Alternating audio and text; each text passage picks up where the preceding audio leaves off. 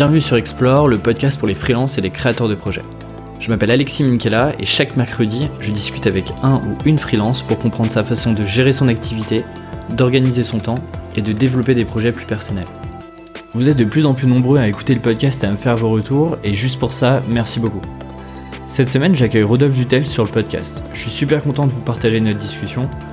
Alors, il faut savoir que Rodolphe, il a déjà fait un petit bout de chemin. Il a démarré chez Google avant de partir passer son diplôme de skipper trois ans plus tard en Afrique du Sud. Une pause d'un an et le voici chez Buffer. En 2014, il travaille sur Emotive, sur un side project dont l'objectif est de permettre à des travailleurs de trouver un job en remote avec une belle stratégie autour du contenu. Il a toujours eu des side projects en parallèle de ses jobs, il a lui aussi expérimenté le freelancing avant de se focaliser à plein temps sur Emotive. Après avoir été diplômé, son ambition à lui a toujours été d'être plus libre dans ses choix, même lorsqu'il a commencé chez Google. On a donc parlé de plein de sujets, de tous ses projets bien évidemment, de son parcours, de la notion de prise de risque et les différences qu'il peut exister entre la France et les États-Unis sur ce sujet, de mentor et de la manière d'en trouver un, ses réflexions là-dessus sont d'ailleurs super intéressantes, de spécialisation et de ces deux méthodes d'approche quand on est freelance, il nous parle d'ailleurs du syndrome de l'école de commerce.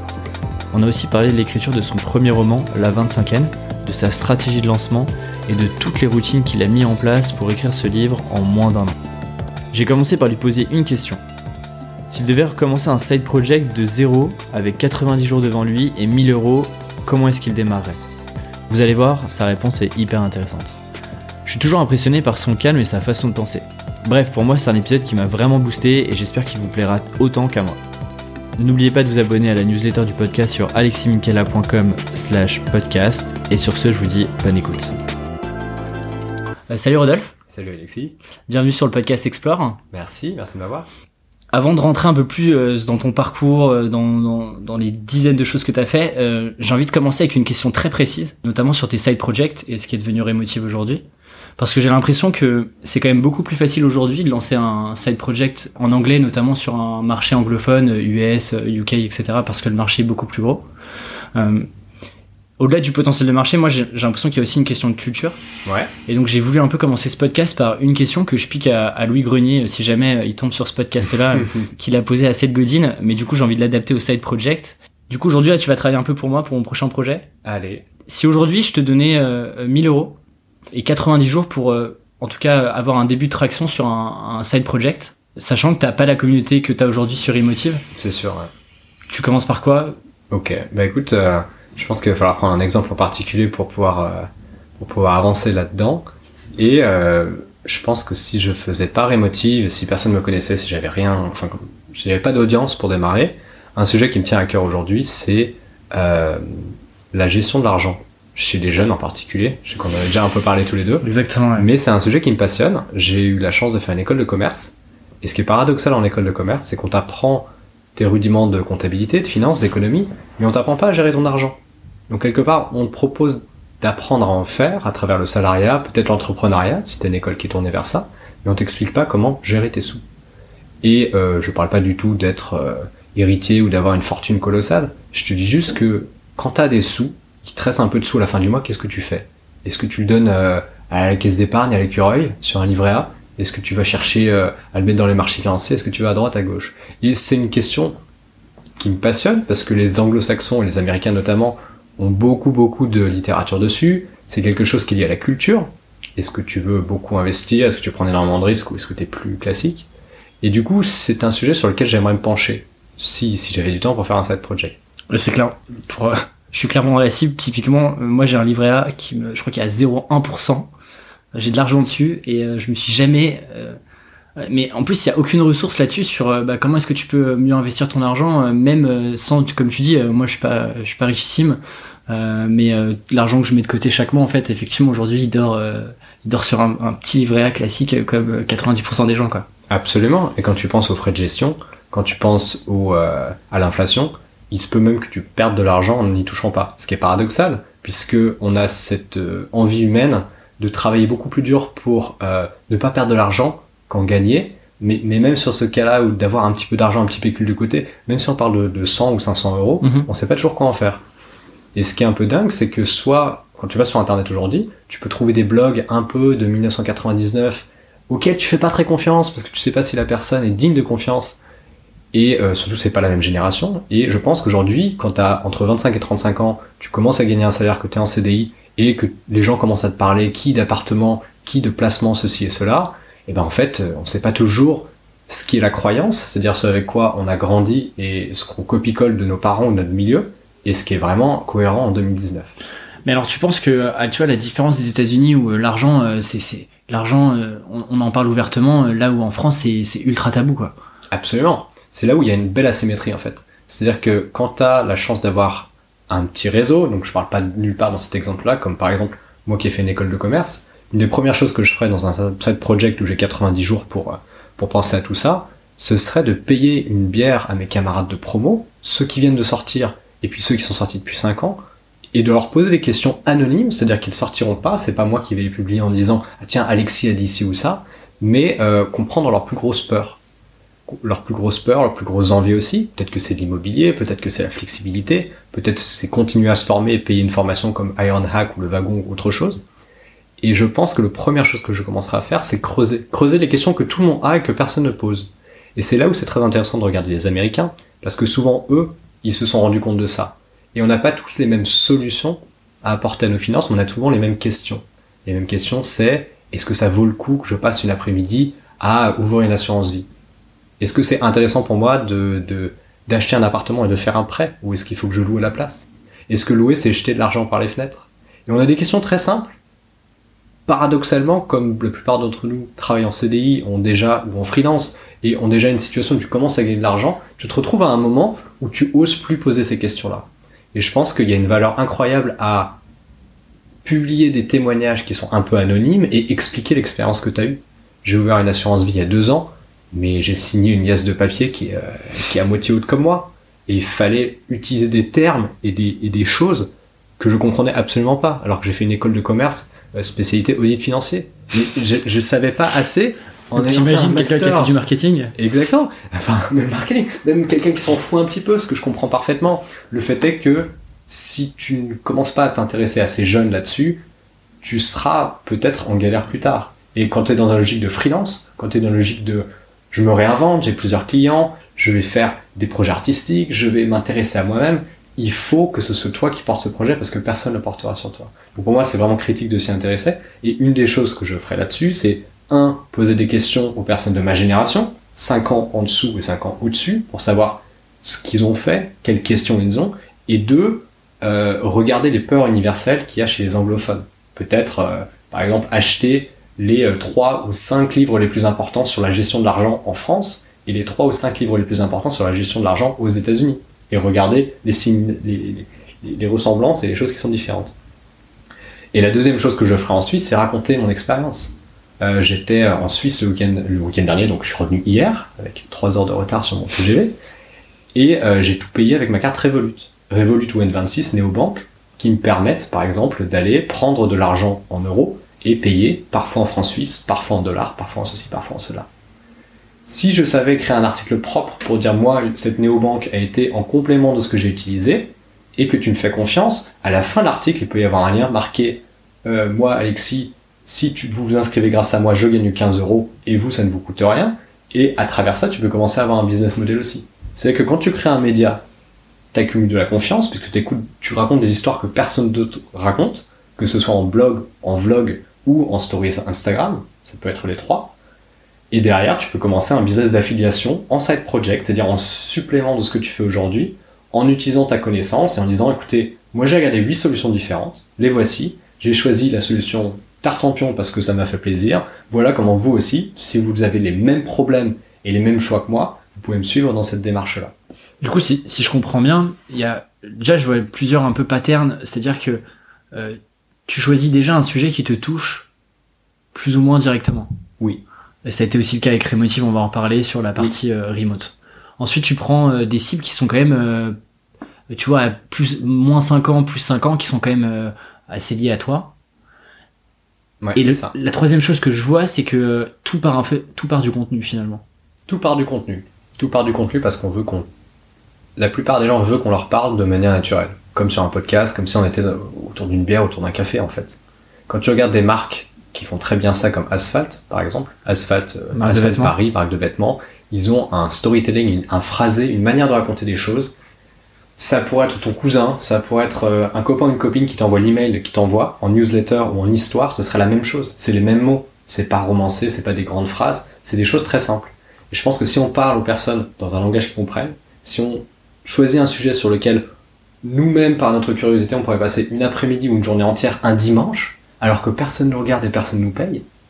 Et la dernière chose, c'est que nos clients finaux seraient des personnes qui nous sont proches, donc des personnes qu'on peut bien comprendre parce qu'on nous a côtoyés et qu'on sait les peurs et les aspirations. Les trois ensemble font que tu as le bon ton, tu as le bon problème, parce que ce problème il est douloureux ou il a été douloureux pour toi, donc tu as envie de le creuser, et tu es la bonne cible de personnes qui se retrouvent dans ce que tu peux leur amener aussi. Et j'ai l'impression au tout début tu parlais, euh, voilà, le, ce qui est important c'est de comprendre un peu les pains de potentiellement euh, des personnes euh, que tu vas adresser, faire des, les rencontrer, discuter avec eux. J'ai l'impression que c'est cette étape-là qui est alors soit laborieuse, soit. D'ailleurs on n'en parle quasiment pas, ce qu'on appelle un peu de la user research. Bien sûr, la, la recherche est très importante parce que la différence entre un hobby et un side project, c'est le fait d'avoir à un moment donné une rentrée d'argent. Donc un hobby, tu peux avoir un média, tu peux raconter des choses à des personnes. Et si tu veux vraiment avoir un side project en ayant pour but de faire un business à un moment donné, il faut commencer à avoir quelque chose où tu fais des sous. Et pour ce faire, il faut comprendre si les personnes sont prêtes, avec leur attention ou avec leur carte de crédit, à payer pour ce que tu es prêt à offrir. Et ça, tu ne le sauras jamais avant de mettre les choses devant les yeux des personnes, que ce soit vendre des sacs à dos, euh, vendre des abonnements pour quoi que ce soit, ou même vendre des conseils financiers. Donc tu as besoin d'avoir cette interaction constante. Mais, mais là-dessus, tu trouves pas qu'on est, euh, encore une fois, euh, je ramène ça à, la France, mais on est par exemple sur la formation. On est quand même beaucoup plus frileux que les Américains euh, à payer de la formation. Typiquement, moi, j'ai très rarement euh, mis des centaines d'euros dans de la formation. Alors que derrière, moi, j'ai fait une école avant euh, qui a coûté X milliers d'euros. Du coup, c'est pas beaucoup plus compliqué et beaucoup plus long, par exemple, de d'avoir un de, monétiser un, projet euh, demain euh, où euh, bah, tu as des produits soit à, vendre ou de la formation ou c'est très long mais je pense que ça dépend du type de business qui t'intéresse. Il y a des business beaucoup plus rapides et beaucoup plus comment dire tangibles comme l'achat-revente par exemple qui peuvent être très très sympas. Moi j'adore le vélo j'ai un petit Mercier c'est des vélos vintage que j'adore. Ah je vois très bien. Tu l'as ici ou bas il est en bas. Enfin là, il, est, même en cours de réparation parce que le frein a lâché ce matin. Le frein avant a lâché ce matin et si j'avais un autre petit business à faire, je pourrais prendre des TER et tous les samedis euh, me faire des tours des endroits du bon coin et m'acheter des, des petits Mercier vintage, parce qu'en plus c'est une taille petite, et après me faire un compte Instagram spécialisé sur ce créneau 1 low vintage et 2 petites tailles, c'est-à-dire pour les personnes de 1,70 euh, et moins. Et tu peux arriver sur des niches en fait assez intéressantes rapidement. La raison pour laquelle j'ai pris l'exemple de la gestion financière, c'est que pour moi c'est un projet passif au sens où euh, tu décorrèles le nombre d'heures mis dans le projet avec le revenu du projet. Ça veut dire qu'une fois que tu as publié une vidéo ou un post, ben, l'argent continue à rentrer de manière passive, c'est-à-dire quand tu dors. Après, il faut travailler un trafic, c'est-à-dire qu'il faut travailler ta communauté. Comment est-ce que tu... ce qui est dit est dit, quoi. Comment est-ce que tu... Euh, justement, en termes de trafic et de communauté, comment est-ce que tu l'as créé cette communauté une fois que tu es sorti du cercle, de ton cercle premier, qui sont euh, les personnes de ton école de commerce, de ton réseau, comment est-ce que tu te fais connaître?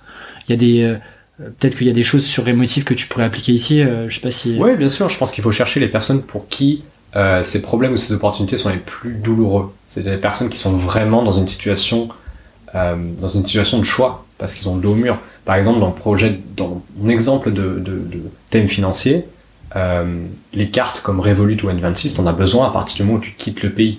C'est-à-dire à un moment, tu vas dans un endroit où on paye avec une autre devise. Oui, typiquement, moi, c'est ce que j'ai fait euh, avec N26 que j'ai voyagé un peu en Asie. Euh. Voilà. C'est la solution la plus simple. Quand tu vois les banques euh, plus traditionnelles, c'est une galère. Bien sûr. Il y a des frais, c'est des frais qui sont élevés. Il n'y a jamais de service client. tu comprends rien à leurs applications. C'est pour ça qu'il faut savoir faire des choses très très customisées, comme par exemple un article sur comment voyager sereinement à l'étranger avec une carte, une carte qui, une carte tierce ou un autre sur comment bien choisir un crédit immobilier, ou un autre sur euh, euh, premier CDI, première assurance vie, que choisir, et avoir des, en fait, répondre à des questions très très fines que les gens se posent pas de, de cette manière-là. C'est-à-dire que les gens se disent l'argent est une, l'argent ou plein de choses, ou la formation, ou, investir ce mois, c'est comme une grosse boîte noire, et en fait choisir des différentes entrées Parce que c'est comme une maison où tu souhaites rentrer, tu vas pouvoir rentrer par la porte, par la fenêtre, par la cheminée, et quelque part, tu sais pas quelle sera la meilleure approche. Ça, c'est les autres qui le décideront. Mais effectivement, je recommande, encore une fois, euh, des médias particuliers. Là, je parle de gestion de, de gestion d'argent. Pour moi, Twitter, c'est un bon média. Pourquoi? Parce qu'il y a des personnes qui travaillent dans des milieux porteurs comme la technologie qui vont s'intéresser à relayer l'information rapidement. LinkedIn peut être un aussi. Mais comme le sujet est légèrement tabou, ce sera plus un média de consommation qu'un média de partage. Alors que Twitter, il y a quand même des gens plus, plus libéraux, j'ai l'impression là-dessus. Facebook aussi, ça peut être une belle vitrine, mais dans quelle mesure les gens partagent ton conseil, c'est aussi rigolo. Par contre, aller voir ton association des anciens élèves et leur dire, écoutez, chers amis, euh, en école de commerce de machin truc, moi j'ai créé un poste pour conseiller mes camarades sur ceci, sur cela, et ben là tu peux Partager, rentrer là. directement à l'intérieur en ayant créé du contenu spécialement pour cette école-là, tu vois. Donc je pense qu'il faut, il faut vraiment regarder autour de toi et regarder. euh, c'est comme l'étoile de Mario Kart, quoi. Où est l'étoile de Mario Kart? Où est, où est le, le truc qui va m'aider à faire un raccourci en, en surfant sur mes forces Et souvent, c'est pas un réseau incroyable qu'il faut avoir au début, mais comprendre le décalage. Comprendre que ce journaliste, cette journaliste a parlé de ce sujet en particulier. Et c'est après d'aller voir et de pitcher les gens un par un. Euh, si ce business-là, tu le, je me suis toujours posé la question de créer quelque chose en son nom ou alors en ayant une marque. Mhm. Exemple très concret, euh, moi j'ai un, j'ai un site qui porte mon nom, euh, Ouais. assez basiquement. À la différence de ce podcast qui s'appelle pas Alexis Minkela, euh, qui s'appelle Explore. Euh, je- j'ai pas de réponse à ça sur est-ce que c'est bien d'en fait de d'incarner ton propre ton propre projet avec ton nom prénom? Ou alors euh, je sais pas ou alors ça dépend plutôt des, des types de business des, des sujets sur lesquels t'es je sais pas si t'as une approche là-dessus euh, précise ou pas Ouais, j'ai un peu pensé à ça et de ce que je vois je vis, les projets dureront toujours moins longtemps que ta carrière, quoi que tu fasses. C'est rare d'avoir une personne qui fasse la même chose euh, tout le long. C'est comme un sportif et une sportive avec une équipe de sport en fait. Tu avais ton club précédent dans lequel tu as fait tes armes, ton club actuel, et sûrement que euh, dans 10, 20, 30, 40 ans, tu auras une prochaine équipe même peut-être même dans six mois. Du coup, je pense qu'il est important de, de, de tout faire et publier en nom propre, c'est-à-dire signer avec son nom et prénom tout ton travail, quel qu'il soit, même si c'est des choses qui n'ont rien à voir, que c'est euh, ton travail dans une association ou dans un club d'échecs. Euh, pour autant, quand tu as un podcast, quand tu as une newsletter, quand tu as quelque chose, je trouve ça sympa de mettre, euh, comment dire, de mettre, de chapeauter par un, titre, comme par exemple pour, pour ce podcast, comme par exemple pour Emotive, où là je vais juste parler d'une partie de mes intérêts. Donc ça aide les personnes à s'aiguiller un petit peu. Mais je pense qu'en fait, comment dire, les réputations se font. C'est-à-dire qu'au bout d'un moment, euh, ce jeu de médias, ce jeu de se mettre en avant, même si demain tu commences quelque chose qui est complètement différent, tu amènes ton swag avec toi. Tu vois ce que je veux dire? Moi, Ouais, je comprends Là, on est dans mon appartement. euh, quand j'ai fait ma demande pour avoir cet appartement, mon dossier, euh, moi je suis profession libérale, donc assimilé freelance, ce qui fait que c'est compliqué. Je suis en compétition pour prendre mon appartement avec des gens qui sont en CDI. Et ben, j'ai j'ai fait un email qui avait des liens vers des publications où je suis en nom propre dans des médias francophones pour assurer mon propriétaire. Attends, ça m'intéresse ça. Parce que, effectivement, moi j'ai eu mon appartement quand j'étais encore en CDI. Euh, Huit mois après, je quitte mon CDI, je me lance en freelance. C'est ça. Je suis encore dans mon appartement, mais effectivement, cette année se pose la question de changer d'appartement pour potentiellement, je vais pas te raconter ma vie, mais euh, avoir un bureau, etc. Effectivement, je me pose la question de, euh, même si euh, euh, je vais avoir des revenus euh, beaucoup plus élevés que ce que j'étais, en- ce que j'avais en CDI, Mhm. euh, je suis en concurrence avec des gens qui ont des revenus réguliers et assurés pendant euh, Ouais. les deux trois prochaines années. Donc t'envoies un mail en mettant ce que tu ce que tu fais sur internet, ce Ouais. que tu as publié, etc. En fait, les, les propriétaires, comme les employeurs, ils veulent gérer leur, euh, leur, leur, leur perception du risque. Ils veulent avoir quelqu'un Uhum. qui va payer et qui risque pas de leur les, laisser en plan.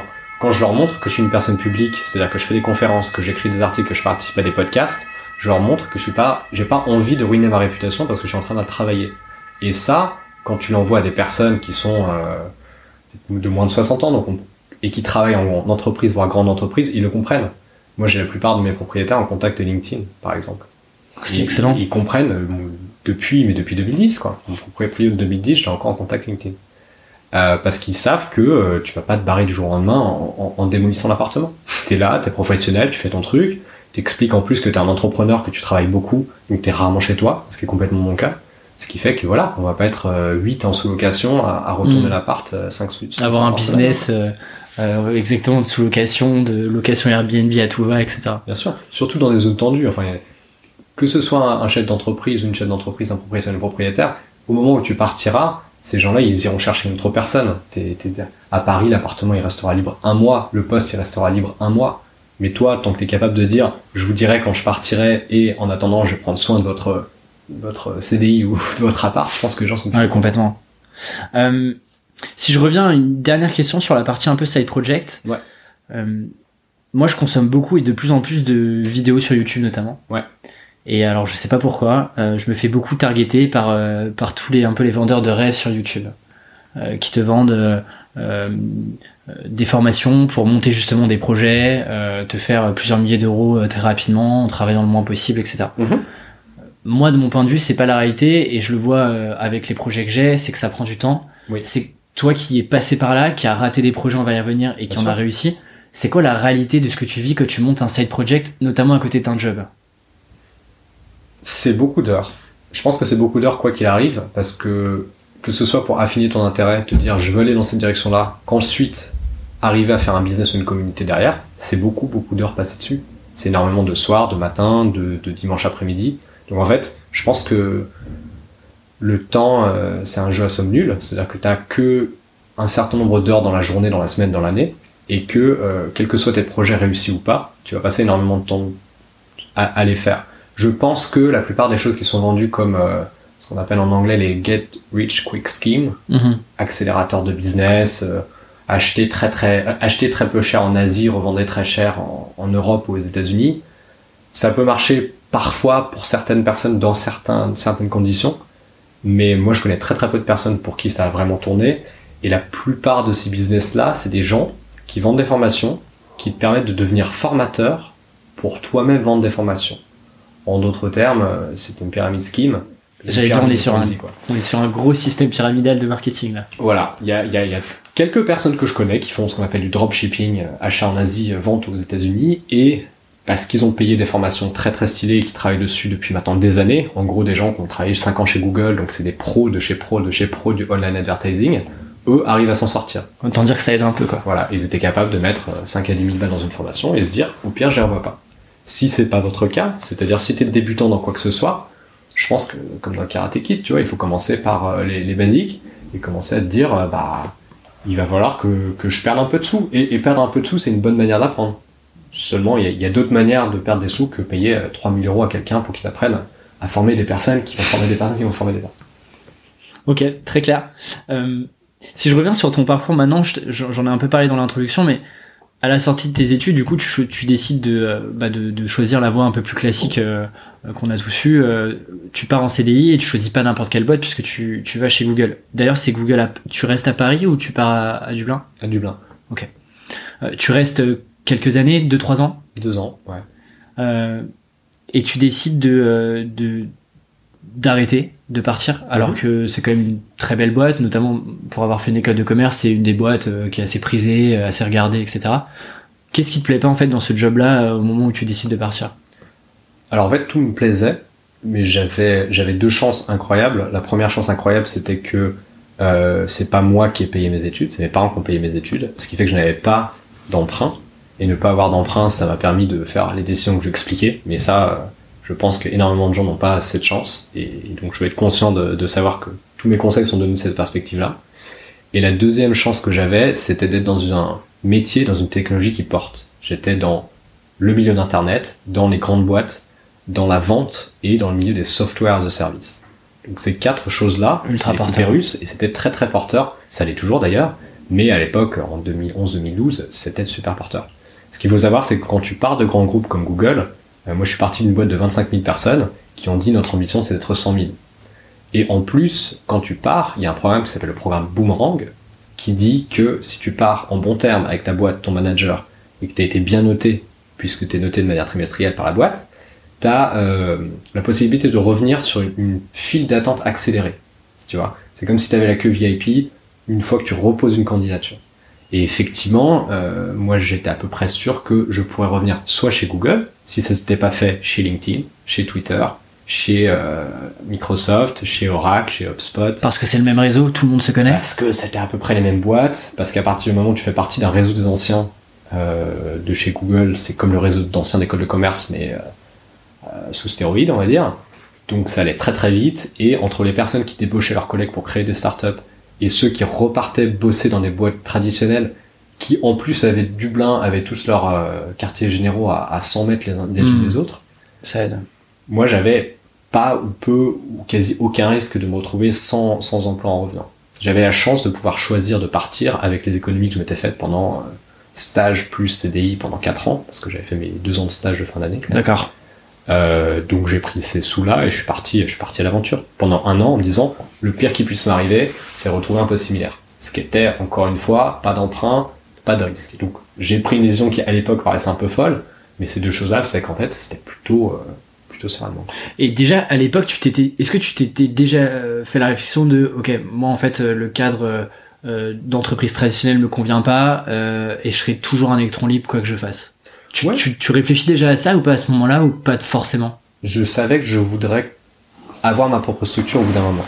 Euh, notamment parce que le fait d'aller au travail tous les matins, le- c'est pas le fait de travailler tous les matins, ça, ça, me, ça me plaît beaucoup, en plus je suis du matin, mais le fait de devoir aller au travail tous les matins et euh, de devoir passer 50% de ton temps à faire de la politique, 50% du temps à faire ton travail, ça c'est quelque chose qui m'a dérangé assez rapidement. Parce qu'à compétence égale, étant euh, commercial et pas ingénieur, ingénieur, euh, c'est la preuve du travail. Tu montres le travail, ça passe, ça passe pas, ça passe, ça casse commercial, surtout dans ces milieux où tu travailles sur des deals qui sont très longs, qui durent un an et demi, etc. C'est le, savoir-être de la personne, c'est-à-dire euh, avoir être une bonne créature politique dans une boîte de 10 000 personnes, 20 000 personnes, 30 000 personnes, ça aide. Euh, moi, je me suis plutôt bien débrouillé, j'ai eu des promotions rapidement, j'ai eu des bonnes notes et, et je pense que j'aurais pu faire une carrière euh, plutôt sympa là-bas.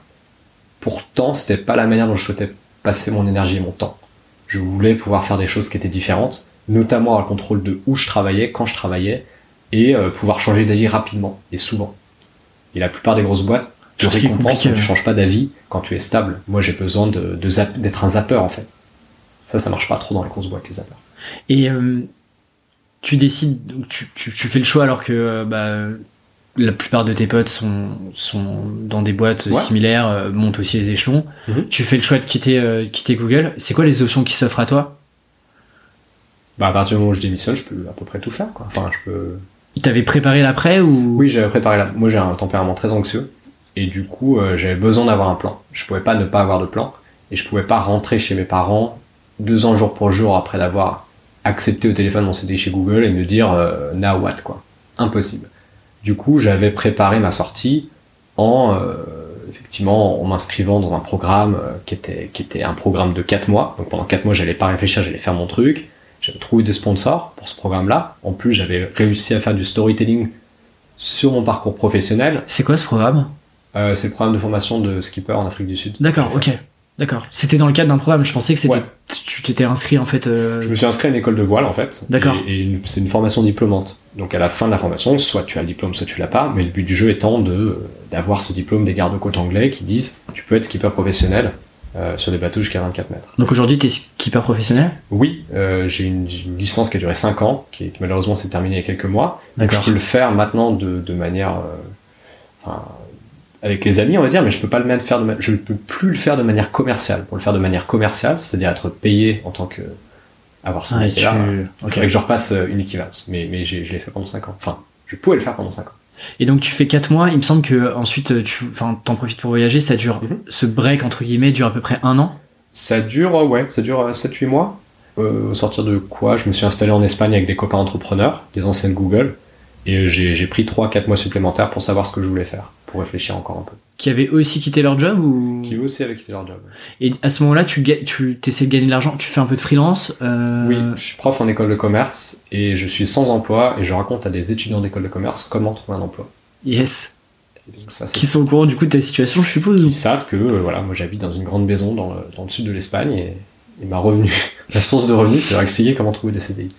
Donc il n'y avait pas d'ironie là-dedans et je fais toujours ça. Ça fait, ça fait 7-8 ans que je fais ça maintenant.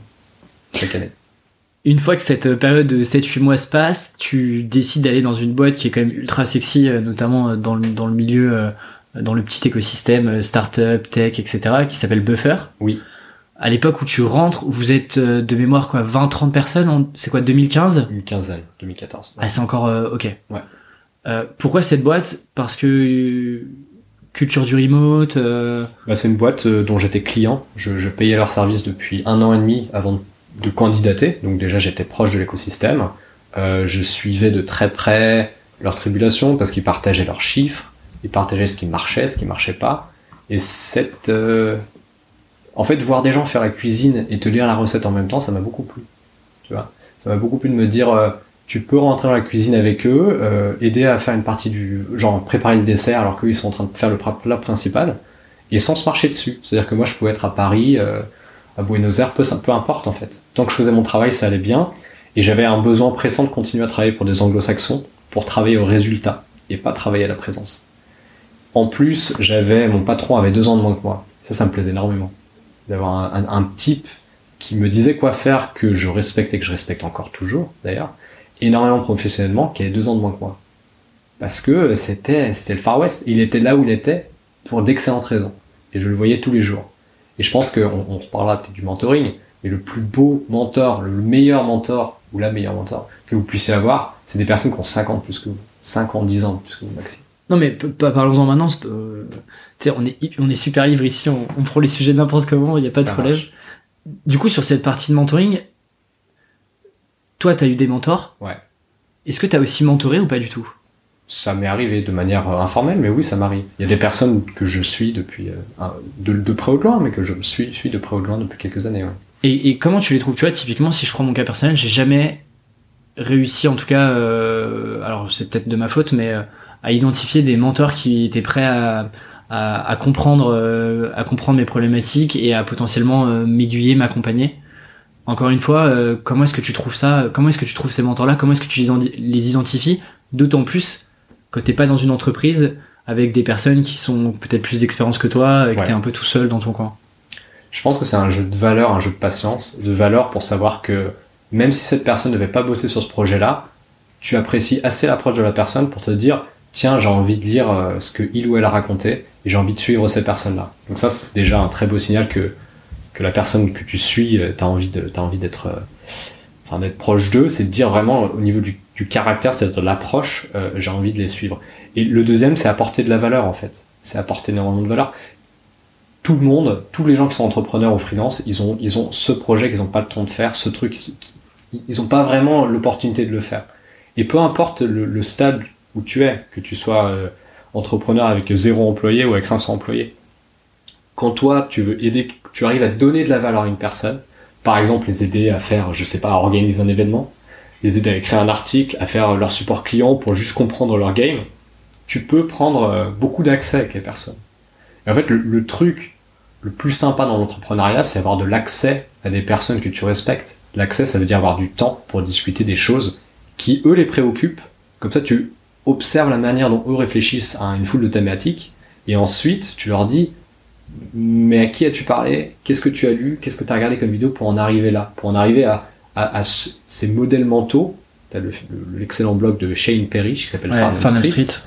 qui- moi je, enfin, je suis membre du truc, et c'est très intéressant de voir la manière dont les gens appliquent euh, leurs réflexions. Quoi. Donc je pense que quand tu cherches un mentor, en fait, il faut aider, identifier la personne numéro 1, après donner de la valeur à la personne numéro 2, et ensuite c'est assez organique, parce qu'en fait, il y a toujours de l'affect là-dedans. C'est quelqu'un qui a envie de te voir réussir. Il est une personne qui te voit partir vers une direction et se dit, si cette personne-là, comme elle met beaucoup de bonne volonté et qu'elle m'est sympathique, euh, j'ai envie de l'aider, quoi. Et j'ai envie de pouvoir la recommander à mes copains et mes copines sans avoir aucune appréhension que ça va mal se passer, que ça va être un peu borderline, que je vais avoir un call ou un email en me disant euh, tu me représentes plus jamais une personne comme ça, etc.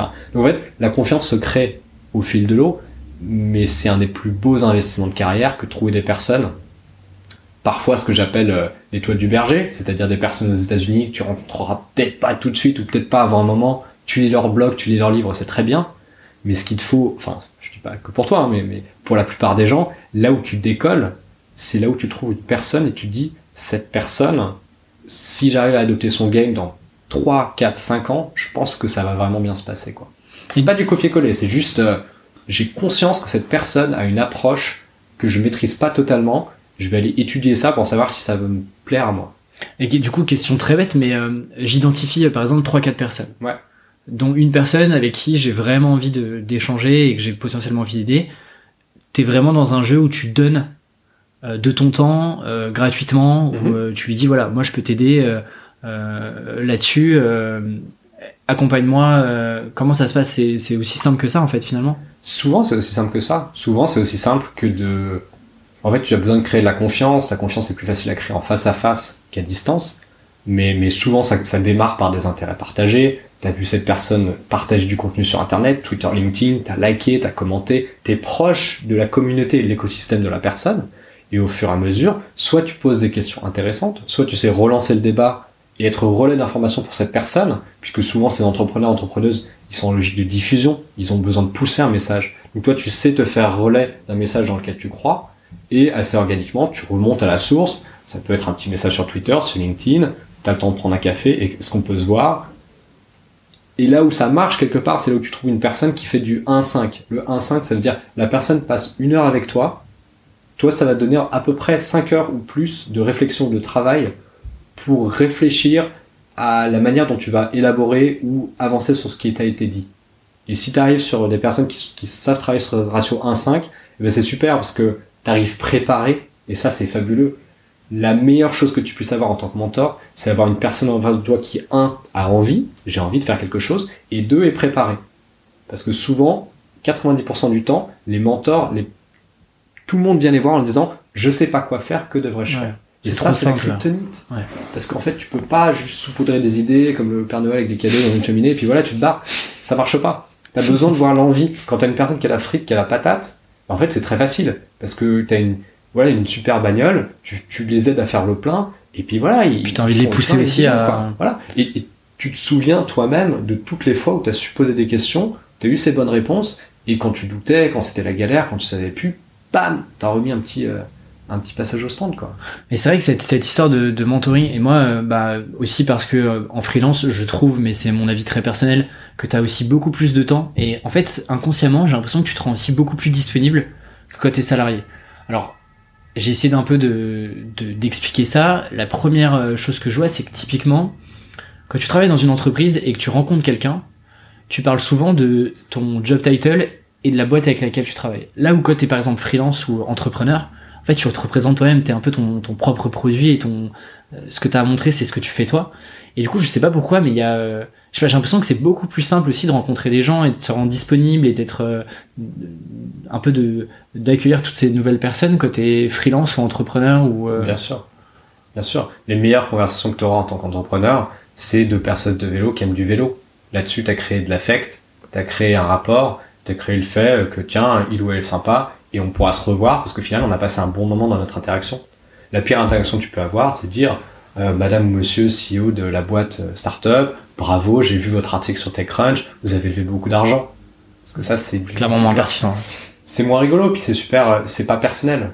La vraie question, c'est est-ce que tu parles au trip de la personne, et au cœur de la personne, ou est-ce que tu parles à sa tête? Hmm. La plupart des gens qui viennent les chercher, c'est, c'est, moi j'appelle ça le toucher, toucher ma bosse, quoi. C'est comme euh, vieux truc avec les bossus, tu touchais la Hmm. bosse pour avoir de la chance. Et, et quelque part, quand t'as un peu de succès sur un projet, on vient te voir pour confirmer des intuitions qu'on a déjà. Et le, alors que le vrai mentor, normalement, il, il doit pouvoir te donner presque des devoirs. On est encore dans, un, dans une logique d'échange, tu vois. Si c'est juste pour confirmer le fait que oui, bah écoute, je te conseille de te lancer, moi je me suis lancé, ça a bien marché. Là, on est sur la validation. Et, et c'est, c'est une démarche beaucoup plus junior, chercher de la validation, que chercher un mentor qui peut t'aider à, à devenir plus. Et je pense que tu avances aussi moins vite du coup dans ce cas-là parce que euh, tu, tu, tu, enfin, tu restes un peu sur place, euh, c'est pas ce qui va te faire euh, euh, avancer. Euh, on a digressé, mais très intéressant. Du coup, chez Buffer, euh, si je comprends bien, euh, culture ultra remote, Oui. tout le monde bosse un peu de partout. Euh, si tu appliques ça aux freelances qui sont un peu dans ce, dans ce cas-là, quand tu te lances en freelance, le, le, le premier, le premier biais que t'as, c'est de te dire, ok, en fait, je suis complètement maître de mon temps, c'est cool, j'ai pas besoin d'aller au bureau tous les matins, Ouais. euh, je travaille d'où je veux, etc. Mhm. La réalité, c'est que bah, il y a encore beaucoup de clients qui sont euh, un peu frileux de ce modèle-là, qui euh, demandent potentiellement d'être euh, sur place euh, pour tester le modèle. c'est quoi la vision que tu as euh, Comment est-ce que ça fonctionnait chez Buffer et comment est-ce que ça peut fonctionner euh, pour un freelance euh, qui dit à son client Ok, en fait, moi je travaille tout le temps remote et ça se passera bien pour telle et telle raison D'accord. En fait, chez Buffer, c'était le contrat de départ. Le contrat de départ et la boîte est remote depuis le premier jour. Donc, à la partir du moment où tu postules et tu poses un CV pour être simi chez DI dans cette, dans cette boîte-là, eh ben, toi aussi tu vas être remote. Ce qui fait que tu es dans une boîte anglo-saxonne, où tu seras engagé, récompensé et potentiellement licencié, selon euh, si tu es bon en remote ou pas. Donc en fait, le contrat était clair pour l'intégralité des employés. Ce qui fait que c'est la différence avec les boîtes qu'on appelle remote first, c'est des boîtes qui sont intégralement en remote.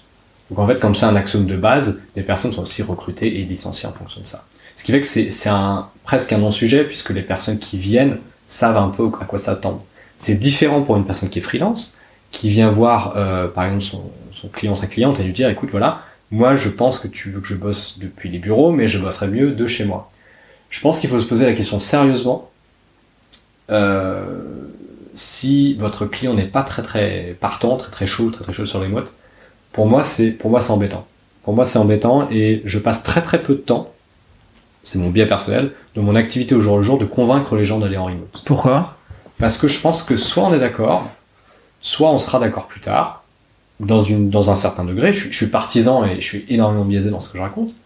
Mais moi, j'ai pas envie d'évangéliser qui que ce soit, en fait. Je pense que si la personne n'est pas prête, c'est-à-dire votre client-cliente, n'est pas prête à dire, euh, bah oui, je pense qu'on, j'ai l'ouverture d'esprit et j'ai l'envie d'avoir euh, l'avantage et les ratés du remote. L'avantage du remote, je peux avoir des personnes peut-être euh, plus talentueuses, on peut collaborer de manière différente, de manière plus long terme, de manière plus flexible. Je pense que c'est compliqué parce que la personne va être stressée dans votre interaction et quand tu es stressé dans l'interaction, bah, tu vas devoir gérer la friction du projet, ce sur quoi vous êtes mis d'accord, mais aussi la friction du remote. Et si toi, en tant que freelance, à chaque contrat, tu dois recommencer à essuyer les plâtres, essuyer les plâtres, c'est-à-dire euh, bah, la, la personne n'a pas l'habitude du remote, donc elle est un peu anxieuse, ceci, cela, je pense que tu consommes énormément d'énergie. Donc euh, égoïstement, moi je conseillerais aux personnes de, euh, graviter autour des, sociétés qui sont déjà OK avec le fait de travailler en remote. Ceci étant dit, la plupart des sociétés travaillent avec des avocats et des experts comptables qu'elles ne voient jamais en fait. Ouais, finalement. Euh... Ton expert comptable, ton avocat, tu fais deux déjeuners par an pour se serrer la main et dire euh, voilà, on continue tout à travailler ensemble, tout est beau, tout est bien, mais si ça se passe bien, tu les vois pas. Les auditeurs financiers, c'est pareil, et la plupart des commerciaux travaillent hors les murs. Donc même dans une PME classique, si tu leur dis, bah voilà, si tu parles au bon niveau, bon niveau c'est euh, voilà, manager, directeur, PDG, tu leur dis moi je suis comme l'expert comptable, je suis comme l'avocat, je suis comme euh, les personnes qui sont satellites en fait de votre entreprise, on n'a pas besoin de se voir tout le temps pour que ça marche. Par analogie, on peut leur faire comprendre, mais s'ils ont des réticences fortes et qu'ils n'ont pas du tout envie d'y aller, euh, je pense qu'il faut s'économiser aussi et, voilà et, se concentrer sur les clients qui sont prêts à le recevoir si vraiment pour toi freelance c'est important. Mais y a, moi, il y, a toujours cette notion de culpabilité aussi. Euh, tu vois, côté, côté en remote, euh, moi j'ai l'impression qu'il faut être encore plus rigoureux que si t'étais euh, simplement dans un jeu. Absolument. Et moi, parfois, j'ai cette culpabilité de me dire, je considère qu'une journée, c'est après, que, je facture un client, c'est 7-8 heures de travail, plus ou moins. Mais j'ai toujours cette culpabilité de me dire, est-ce que j'en ai fait assez parce que le client me voit pas?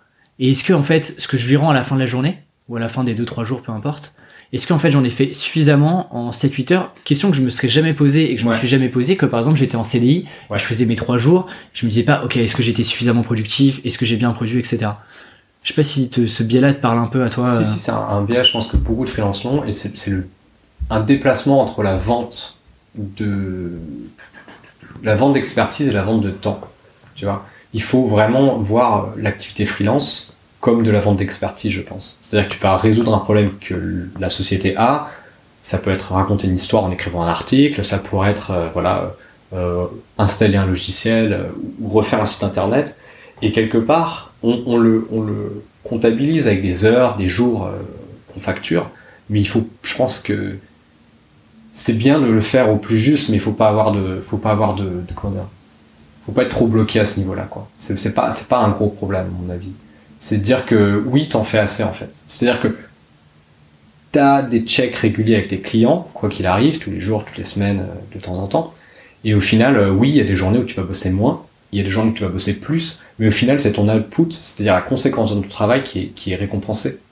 Que, que tu arrives à faire euh, le travail livré en deux heures ou en 20 heures, eux, si le travail livré, le travail livré quelque part, tu vois. Mais pareil, il y a ce biais de se dire, en fait, euh, effectivement, est-ce que tu factures ton temps ou euh, ton expertise? Comment est-ce que tu, tu, tu fais un peu shifter tes clients à, se dire, ok, pour cette prestation-là, en fait, je la, je la réfléchis pas avec ce freelance-là, je la réfléchis pas en termes de temps, mais en termes de résultats. Euh, c'est quand même pas la norme. euh, C'est pas la norme, mais ça fait partie des plus beaux deals. Ça fait partie des plus beaux deals de penser le deal différemment. Il y a plein de ressources là-dessus qui sont intéressantes. Double Your Freelancing par Brandon Dunn, dont on a que pas mal beaucoup. parlé. J'aime beaucoup, ouais. J'aime beaucoup ce là Et euh, notamment le fait de dire, écoute, voilà, je vais faire ton site internet. T'as pas de site internet, je vais faire ton site internet. Tu peux prendre les deux approches. Première approche, je vais te facturer 4 jours, parce que je pense que ça fait 4 jours. Peut-être que ce sera 5, peut-être que ce sera 6. Si tu débutes, c'est mieux de faire comme ça. Pourquoi? Parce que tu sais pas si le client est relou, pas relou, tu sais pas toi-même si ça te prend peu ou pas, pas beaucoup de temps. Quand tu deviens expert sur ton sujet, quand tu sais mieux où t'en es, tu peux dire, ben voilà, moi j'ai fait des sites internet pour euh, société X, Y et Z. Pour faire quelque chose dans ce que vous voulez, de ce que vous m'avez raconté, ça va être 3000 euros. 3000 euros, vous aurez exactement ce qu'a eu société X. À la fin de, de ça, on va s'asseoir, on va se voir si vous avez besoin d'avoir quelque chose supplémentaire. Et après, je peux vous vendre un package de maintenance qui est de 100 euros par mois jusqu'à la fin des temps, qui veut dire que si vous avez un problème, vous avez qu'à prendre le téléphone et moi, je serai là pour vous aider. Et à ce moment-là, on fera un devis sur ce que vous avez besoin d'avoir de manière supplémentaire. Quand tu penses à des choses comme ça, quand tu penses au packaging, quand tu penses au retainer, quand tu penses à l'upsell, quand tu penses à faire venir ton pote le designer parce qu'ils ont besoin d'un logo mais ils osent pas se l'avouer, donc toi tu as un apport d'affaires en cross-sell. Tu pars sur une facture que tu allais mettre à 2000 et tu te rends compte qu'en fait la totalité du deal sur les 18 prochains mois, pour toi dans ta poche, elle est plus à 5-6 000. Et c'est ça en fait l'avantage de savoir dézoomer, l'avantage de faire des, collaborations long terme et de travailler avec un client qui, au fur et à mesure, est dans la confiance aussi. Parce que tu leur dis clairement, le jour où vous avez plus besoin de moi, vous pouvez annuler mes services très simplement. En fait, c'est il y a quand même un, tu vois, il y a un peu de temps quoi. C'est-à-dire que effectivement, euh, pour euh, avoir cette capacité à bah, justement à, à upgrader tes prestats, à continuer sur le long terme, il faut aussi que tu sois suffisamment serein et que tu sois hyper confiant dans ce que tu as proposé auparavant, les résultats que ça a donné, Ouais. pour que tu puisses marketer aussi ton offre et ton, ouais, ton offre euh, de cette manière-là en fait. C'est vrai, mais le paradoxe de ça, c'est que la plupart des gens se disent ça, ça va venir avec les années d'expérience, et je pense que c'est pas vrai. Ça vient, à mon sens, avec le targeting. C'est-à-dire, il vaut mieux être très très très très très très très très très bon dans les sites internet de pharmacie et être le king ou la queen des sites internet de pharmacie que être un peu middle sur les sites de charcutier, les sites de boulanger, les sites de ceci, les sites de cela. À partir du moment où tu es bon dans un secteur que tu as choisi, parce que tu kiffes, parce que tu sais répliquer un truc en particulier, tu peux sortir des prix assez corrects et assez corrects haut du marché. Pourquoi? Parce que moi, si je suis pharmacien, je veux pas savoir que tu as fait une boulangerie et que tu as fait une boucherie. Je veux savoir que tu as fait trois autres pharmaciens. Pharmacie, euh, Et que si je prends mon téléphone et j'appelle les trois autres pharmaciens, ils vont me faire écoute, voilà, moi j'ai ma pharmacie, j'avais un site internet que j'avais pas envie de faire, le mec il me l'a fait, ça fait deux ans que dès que j'ai un petit problème de truc, je l'appelle, je je veux pas savoir ce qui se passe, et le problème disparaît. Et ça, ça peut être un junior qui a 20 ans qui fait des sites de pharmacie. C'est pas nécessairement quelqu'un qui a 40 ans d'expérience. D'ailleurs, la plupart des freelances, le problème des freelances, c'est que beaucoup s'éparpillent. Et quand tu t'éparpilles, tu peux prendre de plus en plus d'expérience, comme un développeur web qui connaît 40 frameworks différents. Mais si ton offre, elle n'est pas packagée, elle n'est pas premium dans un micro-secteur que tu t'es créé to- toi-même par euh, les, témoignages de tes clients, par euh, la force de ton truc qui est très très très ciblé, bah, quelque part tu t'éparpilles et tu continues à, facturer 1000-1500 balles par site. Mais en fait, c'est hyper drôle parce que moi, je crois vraiment à cette notion de spécialisation. Ouais. Mais entre euh, j'y crois et euh, effectivement, je me spécialise. Tu vois, moi, ça fait plus ou moins euh, 8-9 mois où euh, je faisais ça en, en- justement en side project à côté de mon job et qu'aujourd'hui, je suis full time. Et c'est maintenant que, tu vois, je me dis, euh, bah, en fait, là, je me sens bon là-dedans. Là, je vais plus vite. Là, je suis plus pertinent. Et donc, je commence potentiellement, tu vois, à me, à me vraiment ultra spécialiser. Ouais. Et j'ai l'impression qu'il y a aussi un peu cette peur au début de te dire, mais attends, mais si je me spécialise, mais en fait, je vais me fermer des portes. euh, je vais euh, pas réussir à avoir suffisamment de clients. En fait, on a plein de biais comme ça un peu. euh, Ça, c'est le syndrome de l'école de commerce. Le syndrome de l'école de commerce, c'est le syndrome du non-choix. C'est-à-dire une personne qui a fait S ou ES parce que ça lui ferme pas de porte, qui a fait les concours ce que d'école j'ai de fait d'ailleurs, ce que t'as dû faire. parce que ça lui ferme pas de porte, que j'ai exactement fait moi-même, donc je parle en connaissance de cause, qui a fait une filière généraliste et des stages dans des grosses boîtes ou dans des trucs un peu sympas parce que ça te ferme pas de porte, et tu te retrouves euh, dans une logique un peu bizarre qui fait de tes 15 à tes 25 ans, t'as pas fait de choix fort sur euh, la- sur, approfondir un sujet en particulier. T'es pas rentré en profondeur, je parle pas de toi en général, mais Non, non, la mais plupart des gens sont pas rentrés en aussi, profondeur hein, dans un euh, sujet. c'est vrai que. Et ce qui fait qu'on a une peur panique d'aller creuser un truc en particulier pour peur de se fermer les portes. Et ça, c'est quelque chose de très français, euh, qu'il faut combattre à tout prix, à mon avis, parce que rien n'empêche d'être excellent euh, dans les sites de pharmacie euh, pendant trois ans, et ensuite décider de faire d'autres choses, parce que tu t'es fait les dents commercialement, parce que tu as un œil, parce que tu t'es associé avec un copain back-end qui sait très très bien faire des trucs, bam, vous faites un logiciel ensemble, vous faites une start-up, ou vous créez une boîte ou un coworking space ou une boulangerie, j'en sais rien. Mais ce que je suis en train de dire, c'est que à l'instant T, tu devrais savoir pourquoi tu es capable de facturer plus que les autres parce que tu es ultra spécialisé. Quitte à l'instant T plus 1 à être ultra spécialisé dans autre chose. Mais la narration et l'expertise, elle est transposable dans plein de milieux. Il faut juste avoir l'histoire qui va bien pour le client qui va bien. Sinon, tu te retrouves dans une logique de plateforme, c'est-à-dire tu te retrouves dans une logique de euh, Malte ou de, de plein d'autres trucs, même Upwork, euh, des gens que j'apprécie. Hein. Les juste 5 que- euros.com, les Fiverr et autres. Exactement, tu te retrouves à 4 étoiles euh, sur 5 et tu es en compétition avec des gens qui sont dans d'autres pays, avec des niveaux de vie et des, des- des attentes de revenus qui sont tout autres. Et quand tu es dans, au milieu du panier de crabes, bah tu te fais bouffer. Et quand tu te fais bouffer, tu Voilà. bosses avec des mauvais clients, parce que c'est des clients qui veulent le moins cher, ils veulent pas le meilleur et pas le plus sympa. Et c'est pas des gens qui te tirent vers le haut. C'est pas des gens qui vont te donner envie d'apprendre, être bon dans ton, dans ton truc et qui vont te donner l'opportunité de grandir professionnellement. Et si t'as pas la fric de grandir professionnellement, bah, il faut changer de métier. Mais c'est vrai que et euh, une des choses aussi qui a accéléré, qui a accéléré ma, ma, ma réflexion là-dessus, c'est euh, aussi le fait de rencontrer des gens euh, qui sont très spécialisés aujourd'hui. Ouais. Euh, tu vois, euh, sur ces dernières semaines, j'ai rencontré des freelances qui étaient, euh, alors pas forcément sur ma thématique euh, autour du content, mais dans d'autres sujets, notamment l'UX design, qui sont ultra spécialisés sur tel type de startup euh, et sur tel pan de l'UX. Et en fait, je te rends compte déjà que euh, je les trouve plus sereins, euh, plus confiants sur ce qu'ils vendent, et, et, et, et en fait, il y a plus de différenciation sur le prix, qui est quand même, euh, tu vois, si je prends mon métier en- sur la partie content et copywriting, t'as énormément de bruit, t'as énormément de personnes qui font ça, mais du coup, le biais, c'est que si t'arrives pas à trouver ton angle de différenciation, le seul moyen de te différencier et de remporter des deals, bah en fait, c'est de casser tes prix et d'avoir Voilà. les prix les plus bas possibles. Exactement. Exactement, et de Donc, d'écrire euh, au kilomètre. Et c'est un vrai problème, et effectivement, toutes les personnes qui se spécialisent, et bah, c'est, c'est, presque du blue ocean stratégie, parce que tu arrivé dans un truc, arrivé dans un segment aussi, aussi spécialisé que vous êtes deux ou trois à faire ça. Et les gens le savent, les premières années, peut-être que c'est compliqué d'expliquer ce que tu fais, mais la deuxième et troisième année, si et seulement si t'es bon, si et seulement si le milieu est porteur, ce qui est deux gros si, mais il faut avoir, euh, faut avoir du flair, comme dans tous les entrepreneurs du monde, et bah, tu te retrouves à avoir des, des personnes qui te recommandent parce que tu fais un truc super précis. Non, et puis c'est, je pense que c'est vraiment une logique euh, très long terme. Très long terme. Là où, à l'inverse, euh, ce, ce qu'on vient de se dire, c'est assez court-termiste. Bah, tu dors mal la nuit, hein. Enfin, faut le dire comme ça. Si tu te dis, voilà, moi j'ai proposé 500, et l'autre il a dit 400, moi je vais faire 350. Bah ouais, et puis ton propriétaire, il va prendre, il accepte pas les étoiles sur Fiverr, hein. Donc au bout d'un moment, On- on- justement, on parle de long terme. euh, tu t'es lancé en 2014 sur un projet que moi j'appelle long terme, Oui. euh, que tu vois sur, euh, sur 10 ans. Oui. Donc en 2014, t'es encore chez Buffer. Ouais. Alors que t'as un poste euh, quand même à responsabilité, tu manages déjà quoi, une 8-10 personnes à peu près? 5 personnes à peu près. Ok.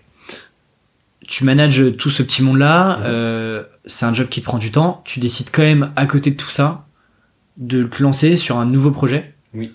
Alors, c'est pas le premier que tu... A été... Les autres, les autres side projects que t'as ratés, tu les as fait euh, avant Buffer ou c'est à peu près au même moment? Non, c'est, je les ai fait avant Buffer. Je les ai fait avant Buffer, ouais. Ok. T'avais notamment un blog On en J'avais parlait un juste blog, avant. euh, euh, j'avais un blog, euh, thatcuriousguy.com. Ok. qui, euh, qui était quelque part, j'ai voulu créer une audience et du contenu, je savais pas vraiment comment faire. Donc, quand quelque chose m'intéressait, j'essayais de décortiquer. Comme par exemple, à l'époque, il y avait des comptes Twitter, c'était euh, pré-Instagram, enfin pratiquement, qui étaient montés, Nature is Amazing et des comptes comme ça, qui étaient montés à des millions de subscribers en faisant de l'autofeed, c'est-à-dire qu'ils partageaient les posts des uns des autres. Sorte de curation. euh, Exactement. Et donc j'avais fait des analyses avec Twitter et ça pour voir pourquoi les choses étaient montées un petit peu. C'est pas des trucs très scientifiques, mais j'étais allé au bout de ma curiosité. Et quand j'ai postulé chez Buffer, ils m'ont dit nous sommes une startup de 15 personnes, on est en remote, tu viens d'une grosse boîte de plus de 10 000 personnes, on a peur que tu sois pas assez indépendant sur ton poste. Et ce blog, où je leur expliquais et montrais par l'exemple, parce que ça fait des mois que je le faisais, que je décortiquais des livres, des vidéos, des concepts qui n'étaient pas nécessairement en relation avec le travail que j'allais avoir. Ce que je pouvais illustrer, c'est j'avais une pensée claire, je savais m'exprimer clairement, et je pouvais déjà travailler de manière indépendante sur des thématiques que je ne connaissais pas. Je pouvais, je pouvais passer de 0 à 1, sur une échelle de 0 à 100, je pouvais passer de 0 à 1 ou de 1 à 10 de manière indépendante, de manière articulée. Et c'est ça, au final, qui a fait qu'ils m'ont donné une chance. C'était un site que presque personne n'a lu. J'ai eu quelques articles dans Forbes à droite à gauche, mais au final, j'avais une, une newsletter de 100 personnes. Donc c'était un début, c'était pas grand chose. Pour autant, même si j'ai arrêté le site après, c'était une une espèce de grand bouquet, très disparate, avec plein de choses qui m'ont intéressé. Et d'ailleurs, pour- pourquoi t'as arrêté ce, pourquoi t'as arrêté ce blog-là Parce que tu voulais Parce que c'était pas, j'en ai, déjà, j'en avais pas le besoin. C'est-à-dire qu'à partir du moment où je me suis projeté chez Buffer, je suis resté trois ans dans cette boîte et j'avais pas vraiment besoin d'une vitrine. Et ensuite, mes apprentissages étaient beaucoup plus spécialisés. Euh, plus spécialisés, un, dans le software as a service et deux, dans le télétravail. D'accord. Et euh, Remotive est né euh, comme exutoire de cet apprentissage dans le télétravail. Et le software as a service, euh, bah, je- j'en fais encore un peu, mais, mais pour rigoler, quoi. Donc du coup, Remotive, tu démarres ça en 2014. Ouais. Ça commence. euh, alors je sais que t'en as déjà parlé, mais comment est-ce que ça commence? Euh, C'est quoi les débuts de, c'est quoi les débuts de Remotive? Alors j'écris un article sur le, le télétravail et la productivité. Et euh, à la fin de l'article, je dis si ça vous intéresse, inscrivez-vous ici, je vous enverrai des emails sur le sujet. Et dans ma tête, je me dis s'il y a 100 inscrits, 100 personnes différentes s'inscrivent, euh, je commence une newsletter et tous les lundis, j'envoie un article sur, j'envoie une foule d'articles dans ma tête sur le télétravail et la productivité. J'avais à l'époque des collègues qui travaillaient dans les réseaux sociaux, puisque c'était l'essence de la boîte euh, Buffer. Donc l'article a été partagé euh, par des personnes qui avaient des, beaucoup, beaucoup de personnes qui les suivaient. Et je me retrouve avec 120 ou 130 euh, personnes qui se sont inscrites. Excuse-moi de te couper. Et c'est là où tu vois encore le- la notion de créer un peu ton, ton petit écosystème, ta, ta micro-communauté, euh, Ouais, euh, sans forcément le vouloir, mais euh, tu vois qu'en fait, elle, elle peut être activée de manière. euh, c'est vraiment un article médium qui existe toujours, qui a débuté le truc, quoi. Qui aujourd'hui continue à m'envoyer, euh, aujourd'hui continue à m'envoyer euh, entre, je sais pas, entre 2 et 5 personnes par semaine. On est, on est 4 ans plus tard, 4 ans et demi plus tard. c'est incroyable.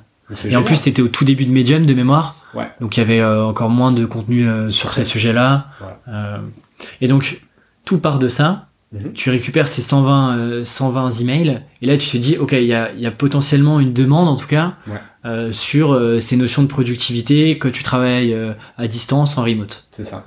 Tout part de là. Ouais. À ce moment-là, tu sais pas du tout comment tu vas monétiser euh, tout ça. Euh, Non, non. T'as quand même une vision de où est-ce que tu vas emmener Remotive ou pas du tout? Pas du tout. Pas du tout. Là, je me dis juste, ce...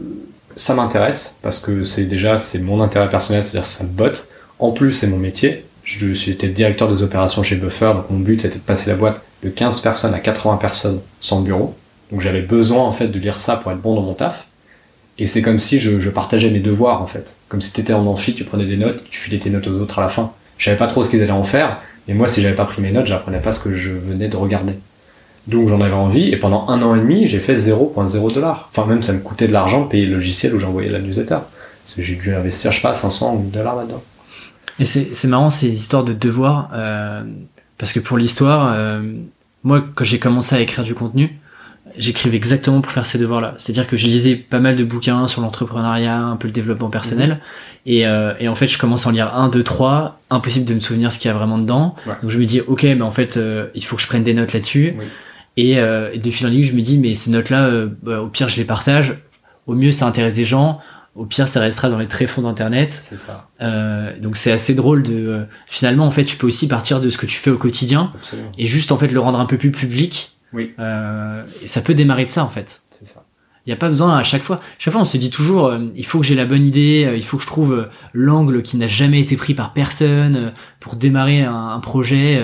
c'est assez, c'est assez marrant de, de voir que ça a aussi commencé comme ça, euh, de manière euh, hyper, euh, hyper simple, quoi. Tu montes, tu commences à faire monter Remotive, toujours chez Buffer. Mhm. Il y a un moment où en fait, euh, tu peux pas gérer les deux. Il y a des moments où c'était compliqué. Il y a des moments où envoyer, en plus à l'époque, euh, bah, j'envoyais une fois par semaine. Maintenant, j'envoie deux fois par mois. T'envoyais la newsletter de curation une fois par semaine. Ouais, une fois par semaine, tous les tous les tous les lundis, donc tous les dimanches soirs, je faisais ça. Et euh, Comment tu gérais euh, parce que c'était de tu tu, tu sauvegardais euh, tu, parce que c'est- ça allait au-delà juste de simples liens tu, tu faisais quelques petits résumés Ouais, c'était des liens et des petits résumés, mais en gros, j'avais du contenu qui venait vers moi parce que les gens m'ont les gens ont tout de suite tout de suite compris que que j'allais en partager plus, donc je devenais cette personne référente. Quand quelque chose de sympa était écrit, on me le forwardait en fait par mail. Du coup, j'avais Pocket pour m'organiser, pour faire des bookmarks et Evernote euh, et puis des spreadsheets. Et voilà, après j'ai pris le rythme, ça me prenait une demi-heure, une heure par, par semaine à peu près. ok il y a un moment où en fait tu te dis j'ai envie d'être euh, à temps plein sur Emotive Ouais. tu décides de, de quitter Buffer parce que aussi euh, et je sais plus où est-ce que tu en parles mais tu, tu racontais que bah, chez Buffer tu commençais à avoir un vrai poste de manager Mhm. que tu étais aussi un peu moins dans la production Ouais. et que c'est quelque chose qui, euh, qui te qui te qui te stimulait un peu moins. J'ai juste une question qui a pas vraiment de lien avec Remotive, mais est-ce que tu penses qu'on peut évoluer dans une boîte sans devenir manager aujourd'hui? Je pense qu'il y a très peu d'entreprises qui ont compris comment faire évoluer les gens sans en faire des managers. On a une culture euh, qui est très axée là-dessus aussi en France. On aime bien, on aime bien promouvoir les gens et leur donner une charge d'équipe. C'est quelque chose qu'on apprécie énormément. Le problème, c'est que tout le monde ne veut pas être manager, et heureusement, parce que ça veut dire que tu fais plus de politique d'entreprise, ça veut dire que tu as des thématiques humaines, alors que euh, parfois les gens sont heureux d'être spécialistes, ils sont heureux de travailler sur, euh, sur leur petit projet ou leur précaré, et euh, c'est mon cas. Moi j'ai été manager d'une équipe jusqu'à 5 personnes, j'adorais mon équipe, c'était vraiment très sympa, mais c'est pas ce qui me rend le plus heureux. Et il faut savoir que manager de 5 personnes, ça veut dire qu'en moyenne, t'es en conférence, surtout en remote, t'es en, en conférence call en moyenne 2 heures par jour, entre 2 et 4 heures par jour. Et c'est pas une manière dont je me voyais vivre ma vie dans le, le, le- le moyen long terme. Du coup, assez naturellement, j'ai regardé des alternatives pour arriver à un style de vie qui me paraissait plus proche de mes valeurs. Donc du coup, tu décides à ce moment-là de, de quitter progressivement Buffer Ouais. pour être euh, là. Du coup, t'es à temps plein sur Emotive. Oui. À ce moment-là, t'es tout seul. Oui. Euh, c'est marrant parce que la première fois qu'on s'est rencontrés, je sais pas si tu t'en souviens d'ailleurs, euh, on s'était rencontrés à un meet-up d'Indie Hacker, qui est une grosse communauté euh, plutôt tech Ouais. d'ailleurs. Tout à fait. Et euh, au moment où, euh, où euh, je pense on devait être euh, 80, 100 personnes, on se présente et euh, je pense qu'on était les deux où on devait être trois non-tech. Ouais, c'est vrai, c'est chez Algolia. Exactement. Ouais, ça. On était peut-être 3-4 non-tech. Et en fait, à ce moment-là, je me suis posé la question de est-ce que en fait pour réussir à avoir un projet à côté, euh, générer des revenus, il faut nécessairement être tech? Alors ça m'a rassuré que je t'ai entendu parler et que toi t'as aucun background technique derrière. Non, toujours pas. Toujours pas. Comment est-ce que du coup tu euh, tu mets en place la plateforme qui existe aujourd'hui, euh, tout ce qui est euh, ouais tout ce qui est la, pla- le- le- la plateforme de job, Alors, comment tout ça gère en fait? j'ai eu beaucoup d'aide de copains pour, le, dé- pour démarrer. Donc, tout ce que je savais, dès que je savais pas faire quelque chose, comme c'est un projet, euh, encore une fois, la, la première année et demie qui a pas généré de revenus, c'était juste de l'utilité publique. Euh, j'ai beaucoup d'aide de personnes qui étaient pleines de bonne volonté. Certaines avec qui je travaille toujours aujourd'hui d'ailleurs, comme quoi, tu vois, genre 5 ans plus tard, c'est sympa. Un peu le pays de forward, non? Ouais, Pay It Forward, complètement, qui, qui est très présent dans la tech. Ensuite, euh, quand j'ai vu le potentiel, j'ai commencé à investir. Investir, ça veut dire euh, pas mettre des milliers, des cents, mais juste, moi je voulais pas lever de fonds, il était important pour moi de maîtriser mon projet à 100%. Donc j'ai commencé à euh, engager des personnes sur Upwork pour m'aider à faire une nouvelle plateforme, par exemple. D'accord. Euh, et ensuite, il y a deux mois, j'ai, je me suis associé à un, un copain qui est développeur back-end et qui est devenu CTO de Remotive et qui, euh, enfin, enfin, enfin, quatre ans et demi après le lancement, peut donner au projet la hauteur de ses ambitions. C'est-à-dire que là, on a fait euh, du travail avec des bouts de ficelle les quatre premières années et là, on est parti pour faire un truc un peu plus solide pour les quatre suivantes. Alors, je vais pas rentrer dans les détails de comment est-ce que tu gagnes de l'argent. euh, Je Mhm. mettrai plein de liens vers d'autres podcasts qui sont très bien et qui expliquent bien ça. Moi, je voudrais juste me concentrer sur une des choses qui t'a aussi permis d'accélérer sur Emotive, euh, dont on n'a pas trop parlé, qui est euh, le guide que tu as créé de 80-90 pages Ouais. autour du, du job en remote, trouver un job en remote, comment est-ce que tu dois te comporter en remote, etc. Oui. Ce, ce livre-là, il est toujours dispo de mémoire? Oui, toujours, je le vends toujours sur Gumroad, je crois. Ouais. à quel moment, enfin, euh, il arrive à quel moment dans le projet, à quel moment tu te dis, euh, en fait, plutôt que de continuer, euh, parce que tu aurais pu très bien, en fait, continuer d'écrire des articles toutes les semaines, euh, à quel moment tu te dis, euh, avoir un livre qu'en plus tu monétises, Oui. euh, peut te permettre de gagner en crédibilité et d'accélérer sur le projet? Bah, au bout d'un moment, euh, c'est bien de créer du contenu, mais les gens avaient des demandes un peu similaires. Et un peu similaires, ça voulait dire euh, ils avaient besoin de répondre à un problème qui était pressant. Et le problème le plus pressant du monde, c'est les problèmes de la pyramide de Maslow. En, en l'occurrence, chez moi, c'est comment je trouve un job qui me permet de payer mes factures et donc de manger et faire manger ma famille. Et comme euh, c'est quelque chose qui était très récurrent, il y a plein de startups qui expliquaient comment être bon en remote, mais très peu qui expliquaient comment trouver un travail en remote. Et là, je parle de remote de qualité, c'est-à-dire euh, des entreprises dans lesquelles tu peux faire avancer ta carrière pendant les 3 à 5 prochaines années. Ce que j'avais pu faire des deux côtés, c'est-à-dire en tant que candidat, mais après en tant que recruteur aussi. En tant que recruteur qui avait euh, vu des, des milliers et des milliers de, de CV et de candidatures, j'ai, euh, que ce soit d'ailleurs chez Google, où je faisais aussi partie du, du- de la partie recrutement de temps en temps, et ensuite chez Remotive. Donc, et Buffer d'ailleurs. Et Buffer. Donc je me suis retrouvé avec une tonne de conseils que j'envoyais parfois par email à des personnes qui me demandaient gentiment, et je me suis dit ce serait sympa d'avoir quelque chose propre de A à Z euh, que je puisse faire. Et là je suis parti euh, à Bangkok en Thaïlande pendant 15 jours, et pendant 15 jours euh, j'ai presque pas vu le jour, et j'ai écrit, j'ai formalisé par écrit toutes ces choses-là que je voulais partager afin d'en faire un guide qui en fait est un PDF qui passe sur Kindle aussi, que je vendais à 30 dollars l'unité pour expliquer aux personnes comment trouver un travail en télétravail. Et euh, pour faire très court, c'est beaucoup plus sur le savoir-être, ce qui à mon avis transparaît un peu dans ce podcast, c'est beaucoup plus sur le savoir-être et l'approche que sur les compétences techniques que la différenciation se joue. C'est-à-dire euh, entre faire partie des trois derniers candidats qui vont peut-être être embauchés et être la personne où ils disent oui, je veux embaucher cette personne-là, la différence c'est le savoir-être et l'approche. Beaucoup plus sur le fit que sur la partie technique où, en fait, euh, sur le dernier round, euh, tout le monde est à peu près euh, équi- équivalent sur, euh, sur les compétences. Et du coup, euh, c'est là-dessus que je me suis concentré, j'en ai fait un e-book et ensuite un cours en ligne. D'accord. Ah, donc le cours en ligne qui existe aujourd'hui et, et l'extension plus plus. Voilà, c'est Du- une extension plus plus avec, euh, avec euh, des, du, du screen share, avec des interviews supplémentaires, avec euh, une foule de choses qui viennent à complémenter ce, ce e-book, qui quelque part est euh, même le sujet le plus intéressant du monde, 80 pages en e-book, faut avoir une belle motivation. Alors qu'un cours en ligne, c'est beaucoup plus sympa, c'est beaucoup plus facile, et la conséquence de ça, c'est qu'aussi euh, six fois plus cher, quoi. Donc euh, les gens payent la facilité de l'accès à l'information. Avant de passer sur euh, le dernier sujet, euh, sur, sur le livre que tu as sorti récemment, Mhm. en faisant mes devoirs, je suis retombé sur un tweet de toi de 2015. Oula. Je sais pas si tu vas t'en souvenir, mais qui est très simple, où tu dis Get context before you give advice. Ouais, c'est une citation de Ethan Shah, de Que, dont d'ailleurs tu cites, euh, qui est, un, qui est un- une des personnes que tu recommandes de suivre très fortement euh, sur Twitter. Pourquoi euh, cette phrase-là elle est importante pour toi et comment est-ce que du coup tu fais pour accumuler toutes ces nouvelles connaissances, euh, que ça soit dans ton job, sur d'autres projets? Comment est-ce que tu fais pour t'alimenter aujourd'hui? Euh, alors, Question difficile. côté- Non, non, mais c'est, En fait, j'ai changé récemment d'avis là-dessus. C'est pour ça que j'essaie d'avoir Ah. deux choses. Ok.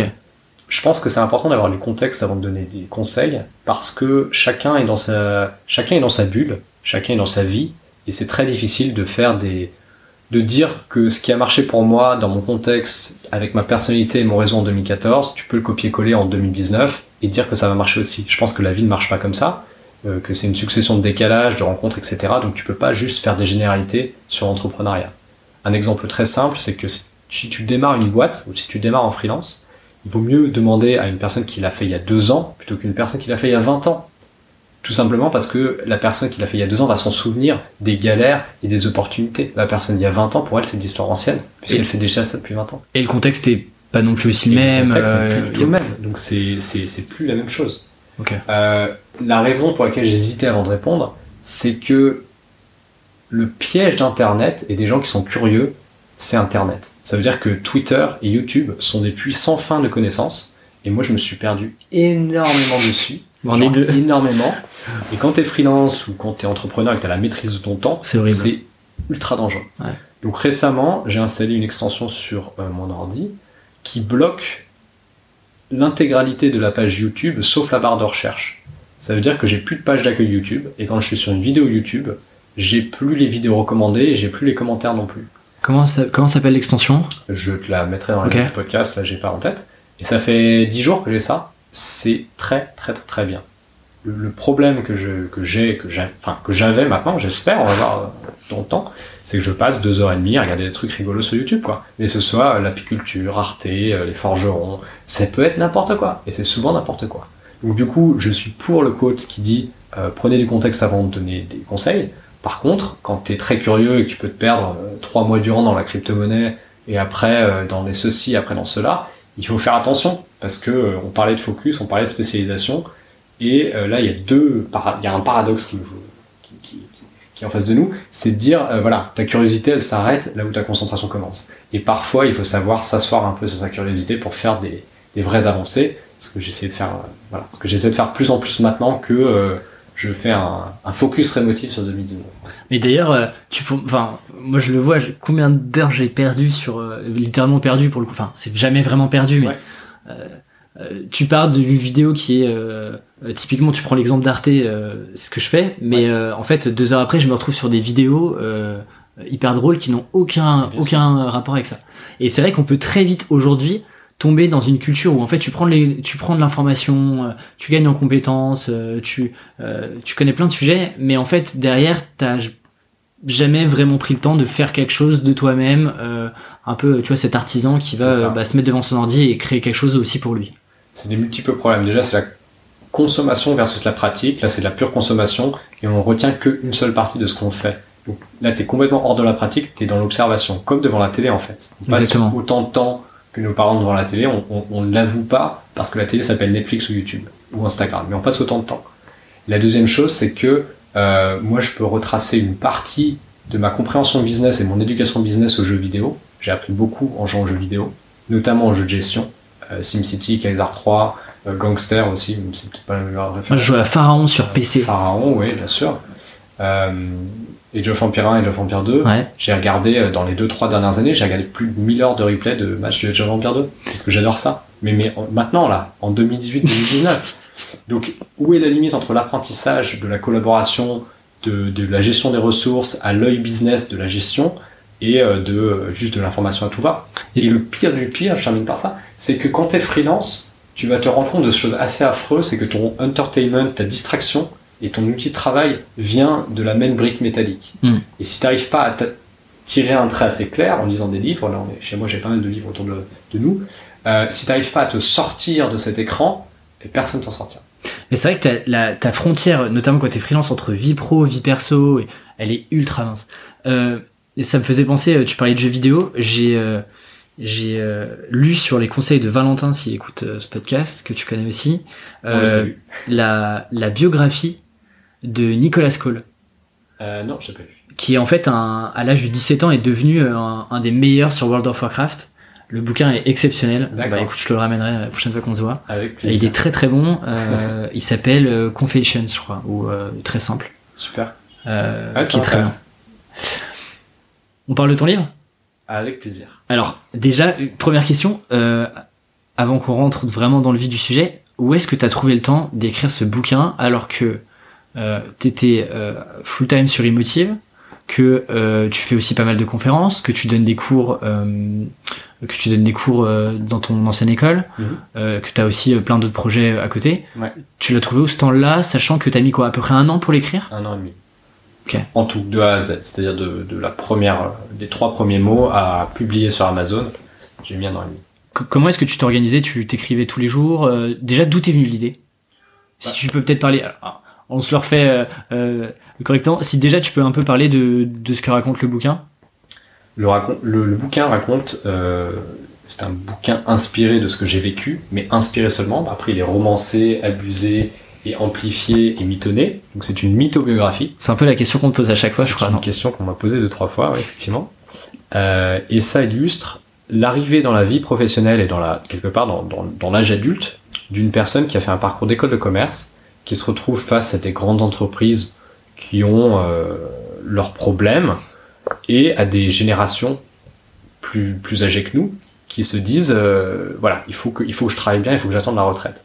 Donc c'est la crise de la 25e c'est-à-dire du quart de siècle où on a été entraîné pour faire un certain nombre de choses c'est-à-dire travailler dans un bureau pendant les 40 prochaines années et euh, en le faisant quelques années quelques mois quelques dizaines d'années pour, pour certains on se rend compte que c'est pas nécessairement ce qu'on souhaite faire et où commence le, le, le, problème et où se termine le caprice, c'est-à-dire dans, dans, quelle mesure c'est un luxe, dans quelle mesure on va pouvoir faire des, des chemins, de prendre des chemins de traverse, c'est-à-dire faire des rencontres, partir à l'aventure, explorer l'amour, l'amitié, le danger, très important danger, euh, les conneries aussi, donc la drogue par exemple. C'est quelque chose que j'ai souhaité mettre dans Tout un abordé dans le livre. pour euh, pour essayer de voilà de donner une autre version de ce que peut faire et, et, et c'est parfois montrer les limites hautes, c'est-à-dire les choses à ne pas faire euh, pour, euh, pour raconter une histoire. Et ça, c'est à peu près 220 pages, et c'est disponible sur la25n.fr. La25n.fr. Je mettrai tous les liens. Euh, voilà. Et sur Amazon. C'est sur Amazon. C'est auto-publié sur Amazon. Et d'ailleurs, tu l'as effectivement auto-publié, auto-édité. Oui. Ça a été un choix euh, dès le départ. Pourquoi est-ce que par exemple t'es pas passé par un acteur un peu plus traditionnel, type euh, un éditeur classique euh, la, réponse courte, c'est que ça les intéresse pas. Enfin, je et, sans, je dis ça de, manière parfaitement neutre, sans. C'est, y a en France, il y a à peu près 1 sur 2000 ou 1 sur 3000 euh, manuscrits de romans qui, qui devient un roman en librairie qui est publié. Et généralement, les premiers tirages sont autour de 500 exemplaires. Les tirages moyens sont autour de 2000 exemplaires. Voilà. Donc, euh, moi, le pari que j'ai fait, c'est de l'envoyer comme une startup l'aurait fait. D'ailleurs, je me suis complètement planté là-dessus. Comme une startup l'aurait fait, je me suis dit, si je fais 80% du travail, je vais trouver un éditeur qui va m'aider à faire les derniers 20% du travail. Donc, j'ai envoyé une, version qui était clairement pas finie et clairement pas très léchée ni corrigée à une dizaine d'éditeurs. J'ai eu trois refus et sept silences à ce jour, un an plus tard. Et du coup, je me suis dit que j'allais faire ma petite sauce à moi et j'allais faire l'exercice par Amazon en maîtrisant l'intégralité du, pro, du, du, du, projet. En plus, je suis euh, maître de mes droits, c'est-à-dire que si j'en vends assez de copies, potentiellement je peux retourner voir un agent ou un éditeur et leur proposer, si ça les intéresse, d'aller vendre en librairie là où moi j'ai zéro exemplaire quelque part, parce que tout est fait en ligne aujourd'hui. Et d'ailleurs, euh, quand tu auto-édites, euh, je peux me tromper, mais il euh, n'y a pas une sorte de contrat un peu d'exclusivité où tu peux le vendre sur d'autres plateformes et en physique, alors que c'est auto-édité par Amazon par exemple ou pas? Tu peux pas le vendre sur deux plateformes si tu fais partie du programme KDP Select qui permet en gros euh, de mettre ton livre en avant mais d'avoir l'exclusivité. D'accord. Voilà, voilà, la manière dont je l'ai compris. Après il y a des petites lignes par des, par des avocats bien plus malins que, que moi malheureusement. euh, mais ce qui est vrai c'est que tu, tu, tu, tu, ne vends pas les droits à Amazon, tu vends les droits de diffusion pour une, une période durée. Après tu peux changer la manière dont, dont tu interagis avec eux mais là aujourd'hui j'ai vendu un certain nombre d'exemplaires et, et on peut changer les termes dans le futur. Attends, aujourd'hui, tu me dis que tu as, tu as vendu combien? Euh, 150 exemplaires. D'accord. C'est quoi la stratégie? Comment est-ce que tu as un peu orchestré, entre guillemets, ce lancement? Est-ce que tu as profité, par exemple, de l'audience de Remotive, en tout cas l'audience francophone? Comment est-ce que tu as un peu lancé ce, ce livre-là? Euh, Je sais pas si tu peux nous en parler, détailler un peu le, ouais, je peux en parler. le process de ça. J'ai très mal lancé. Je suis pas très content de la manière dont j'ai lancé. Euh, J'avais une liste d'attente avec 160 personnes, peut-être plus, même 210 personnes à la fin. Et euh, c'est très difficile en fait de vendre un, un produit physique. Moi j'ai passé mon, mon temps à vendre des services, donc des choses virtuelles. Et c'est assez difficile de vendre un produit physique. Euh, donc j'avais une liste d'attente de 210 personnes. J'avais les amis et les familles dont certaines personnes étaient très intéressées et voulaient corriger, donc qui avaient vu le projet depuis longtemps. Donc ce qui fait que j'ai dû envoyer personnellement, c'est-à-dire en nom propre, avec de manière customisée, euh, 60 emails et 60 follow-up, juste pour être sûr que les personnes aient reçu ça. Mm -hmm. Donc après par toutes les formes possibles. J'avais une stratégie Twitter, euh, j'avais une présence LinkedIn assez forte, j'ai énormément de contacts, la plupart en anglophone. Remoteam m'a très peu aidé parce que c'est le lectorat francophone de Remoteam, c'est 5% à peu près. Donc okay, c'est un peu anecdotique. anecdotique ouais. euh, pour autant, euh, sur ma communauté Slack, j'ai une centaine de personnes qui sont inscrites, qui ont pas mal de, de bonne volonté envers mes, mes, mes, mes, petits projets, mes lubies, on va dire. Donc ça, c'était sympa, j'ai eu pas mal de support de, de ces gens-là. Que dire d'autre? Euh, voilà, après ça s'est passé sur les réseaux sociaux. J'ai la chance de faire quelques podcasts tels que le tien, qui me permettent peut-être de raconter cette histoire à des personnes qui ne connaissaient pas ou moins. Ce podcast est suivi par des dizaines de millions de personnes à travers le monde. Et ben voilà, j'ai hâte de, de, de faire cet dashboard.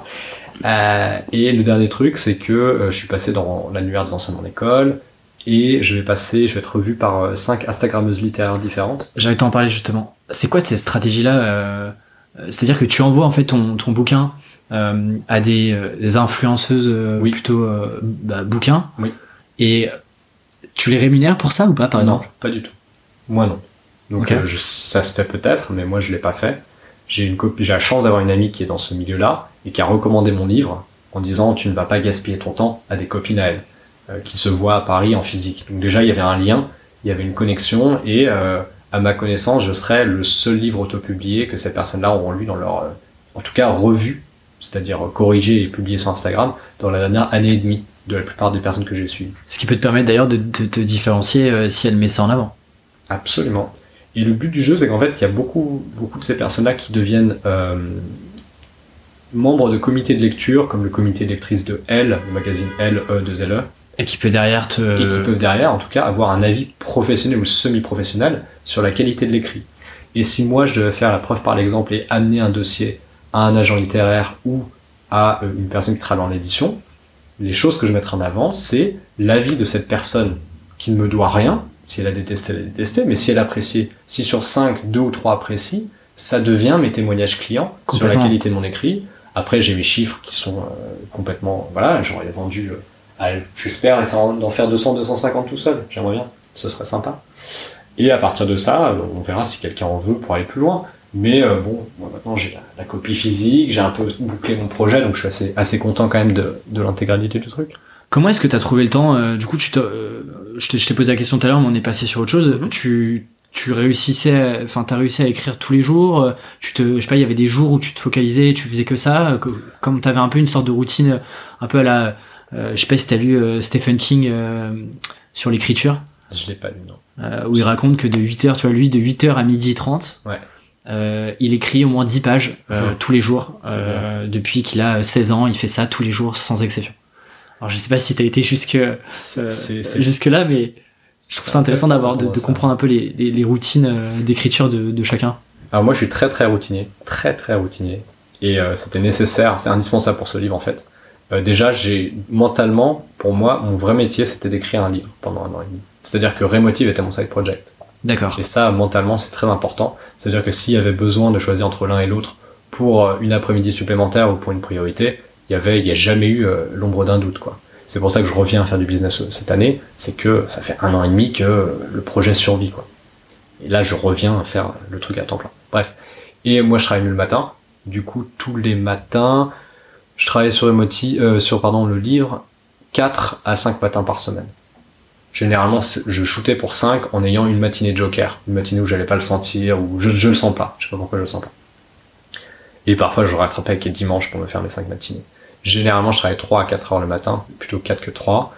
Euh, je vais pas au même endroit physique selon la tâche que je souhaite accomplir, que ce soit de la création, de l'édition, euh, de la promotion, c'est-à-dire du swag, ou rencontrer quelqu'un pour prendre l'avis de la personne. Donc j'ai des lieux définis dans Paris où je vais pour faire un certain nombre de choses. Euh, et après, pour moi, à midi, mon travail est terminé, quoi. Enfin, mon travail sur l'écriture, l'édition, ou, ou tout ce qui était lié à ce livre-là était terminé. Et l'après-midi, après, je rentrais chez moi, je mangeais, je faisais la sieste, des trucs. Et l'après-midi, je travaillais sur des choses qui, bah, qui m'aidaient à payer mon loyer, parce qu'au bout d'un moment, il faut faire des trucs, quoi. Et, euh, et du coup, euh, c'est quoi les différentes phases euh, euh, J'ai vu pas mal de photos sur Instagram où euh, Ouais. t'as beaucoup de carnets Oui. euh, papier. Euh, effectivement, ils sont tous remplis. Sauf Presque. les deux duos.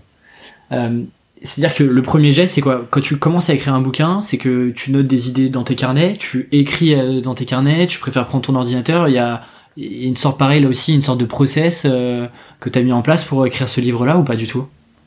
Oui, parce que j'ai écrit un livre d'autofiction et en fait, moi, il y avait trois grandes étapes. La première étape, c'était écrire ce qui s'était passé, c'est-à-dire passer de notes manuscrites que j'avais prises à l'époque sur certaines choses, soit que j'avais vues, soit que j'avais vécues. Tout n'était pas vécu. Mais en tout cas, mettre ça sur euh, une espèce de document sur l'ordinateur, première chose. Deuxième chose, Excuse-moi de te couper. euh, ça veut dire que toutes ces cahiers de notes, euh, en fait, c'est tu prends des notes depuis euh, depuis très longtemps euh, sur des choses, je sais pas, sur tout n'importe quoi. Depuis que tu, dizaine d'années. ouais. donc c'est-à-dire que tu prends le temps chaque jour de noter dans ton carnet. Comment ça s'organise euh, cette partie-là Si euh, ça m'intéresse pas mal de savoir Ouais, comment. ouais, je- bah, j'écris, euh, je fais ce qu'on appelle du journaling, donc on est journal intime en français, même si c'est une certaine connotation qui me dérange. Euh, J'écris 3 à 4 fois par semaine, depuis 2010 à peu près, de Windows 2010. Et j'écris sur les choses euh, qui me fascinent, qui m'intéressent, qui m'énervent, et c'est une espèce de cocotte minute, dans le bon ou dans le mauvais sens, qui me permet de formaliser des idées, et aussi personnellement, quand je me retrouve bloqué trop souvent dans le même euh, genre de pensée, ça me permet aussi de, de sortir un petit peu de moi et voir, voilà, là t'es en train de recommencer ceci ou cela. Euh, du coup, parfois c'était des aventures, parfois c'était des rencontres, parfois c'était des histoires qu'on m'avait racontées qui étaient trop bonnes pour ne pas, pour ne pas les noter. oublié.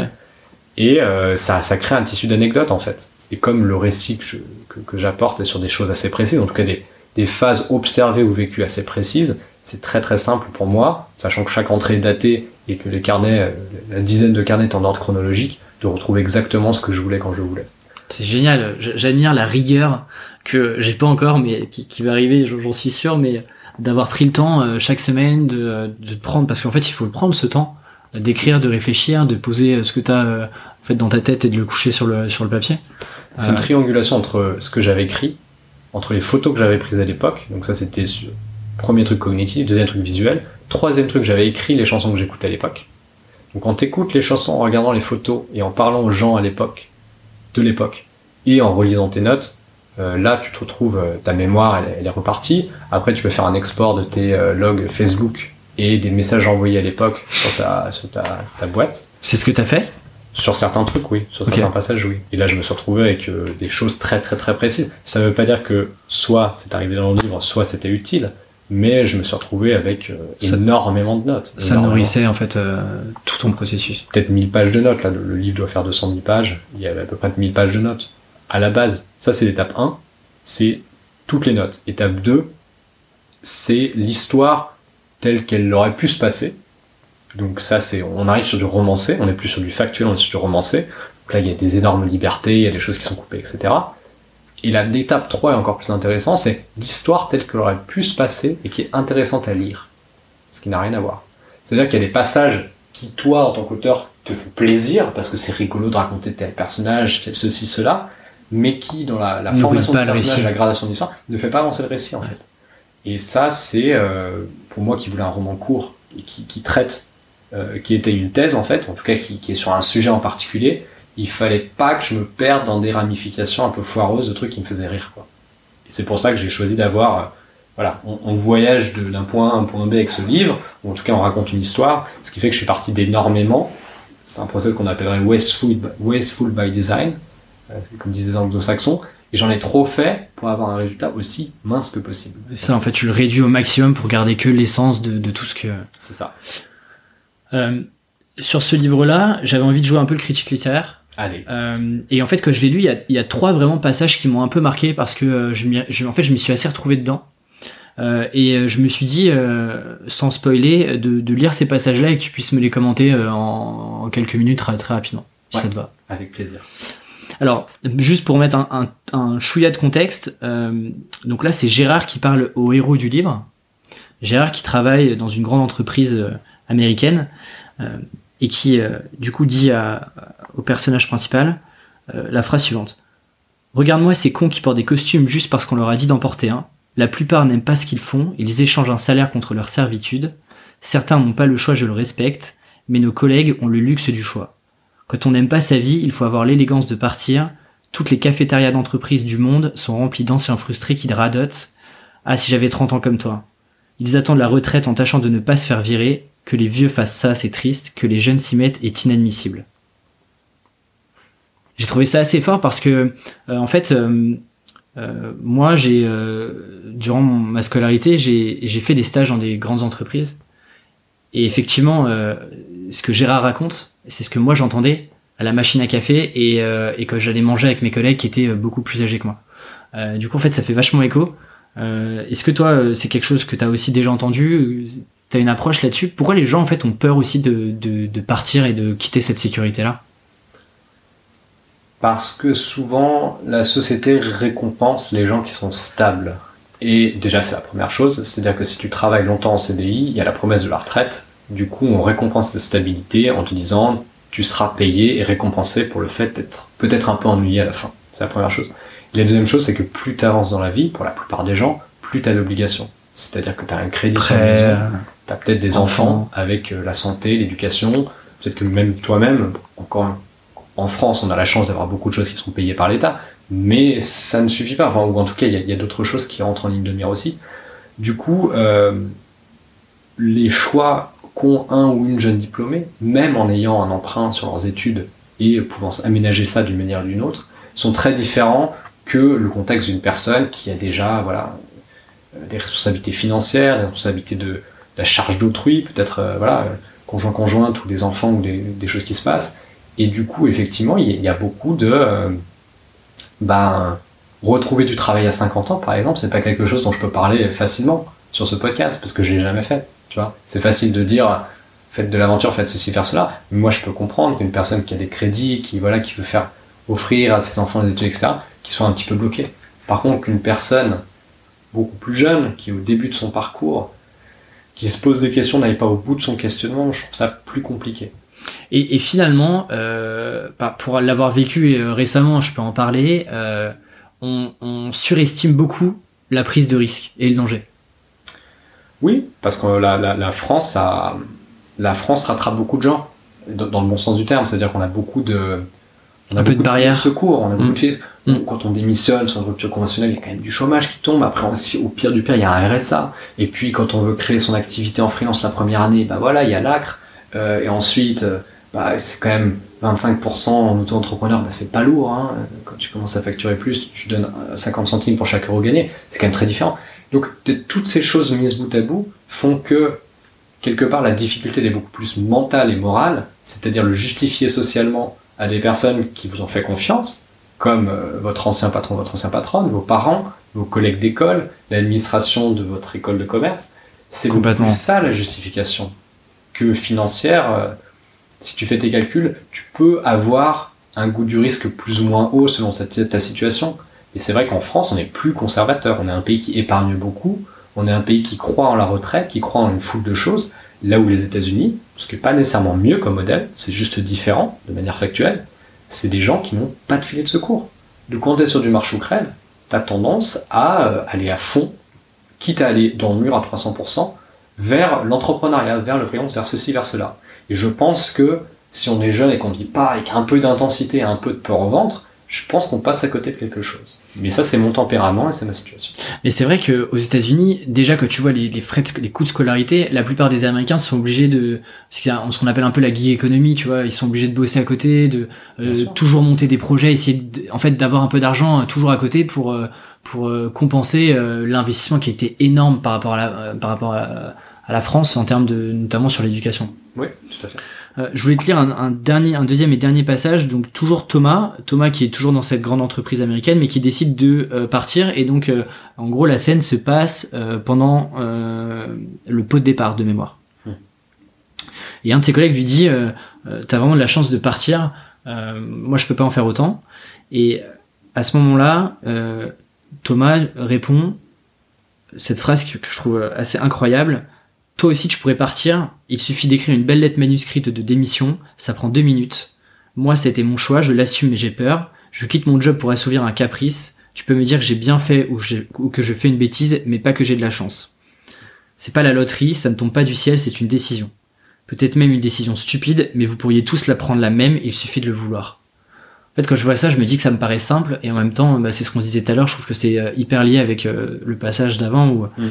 euh, il y a cette pression quand même sociale. Moi, quand je me suis lancé en freelance, ma mère qui a aussi changé, s'est reconvertie, a, a, beaucoup plus accepté ça que mon père, qui s'est dit, déjà, je quitte l'école, je rentre dans une start-up, j'ai le j'ai un peu la voix qui me dit attends est-ce que t'es sûr que ça va aller t'es sûr qu'il y aura assez d'argent pour te payer à la fin du mois etc là, que je suis passé freelance, euh, heureusement pour moi, ça commence à fonctionner aujourd'hui, mais euh, c'était pas le plus rassuré au moment de me lancer, quoi.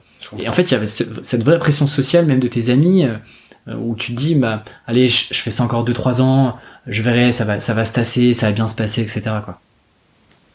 Oui, c'est un vrai. Enfin, ce, passage est intéressant parce qu'il est un petit peu, euh, comment dire, un peu bitchy quelque part. C'est dit entre personnes qui ont des opportunités égales. C'est important de le souligner. C'est-à-dire, c'est dit d'un employé d'une grande boîte où ça se passe bien à d'autres employés de grande boîte où ça se passe bien. Donc euh, ça c'est pour le contexte.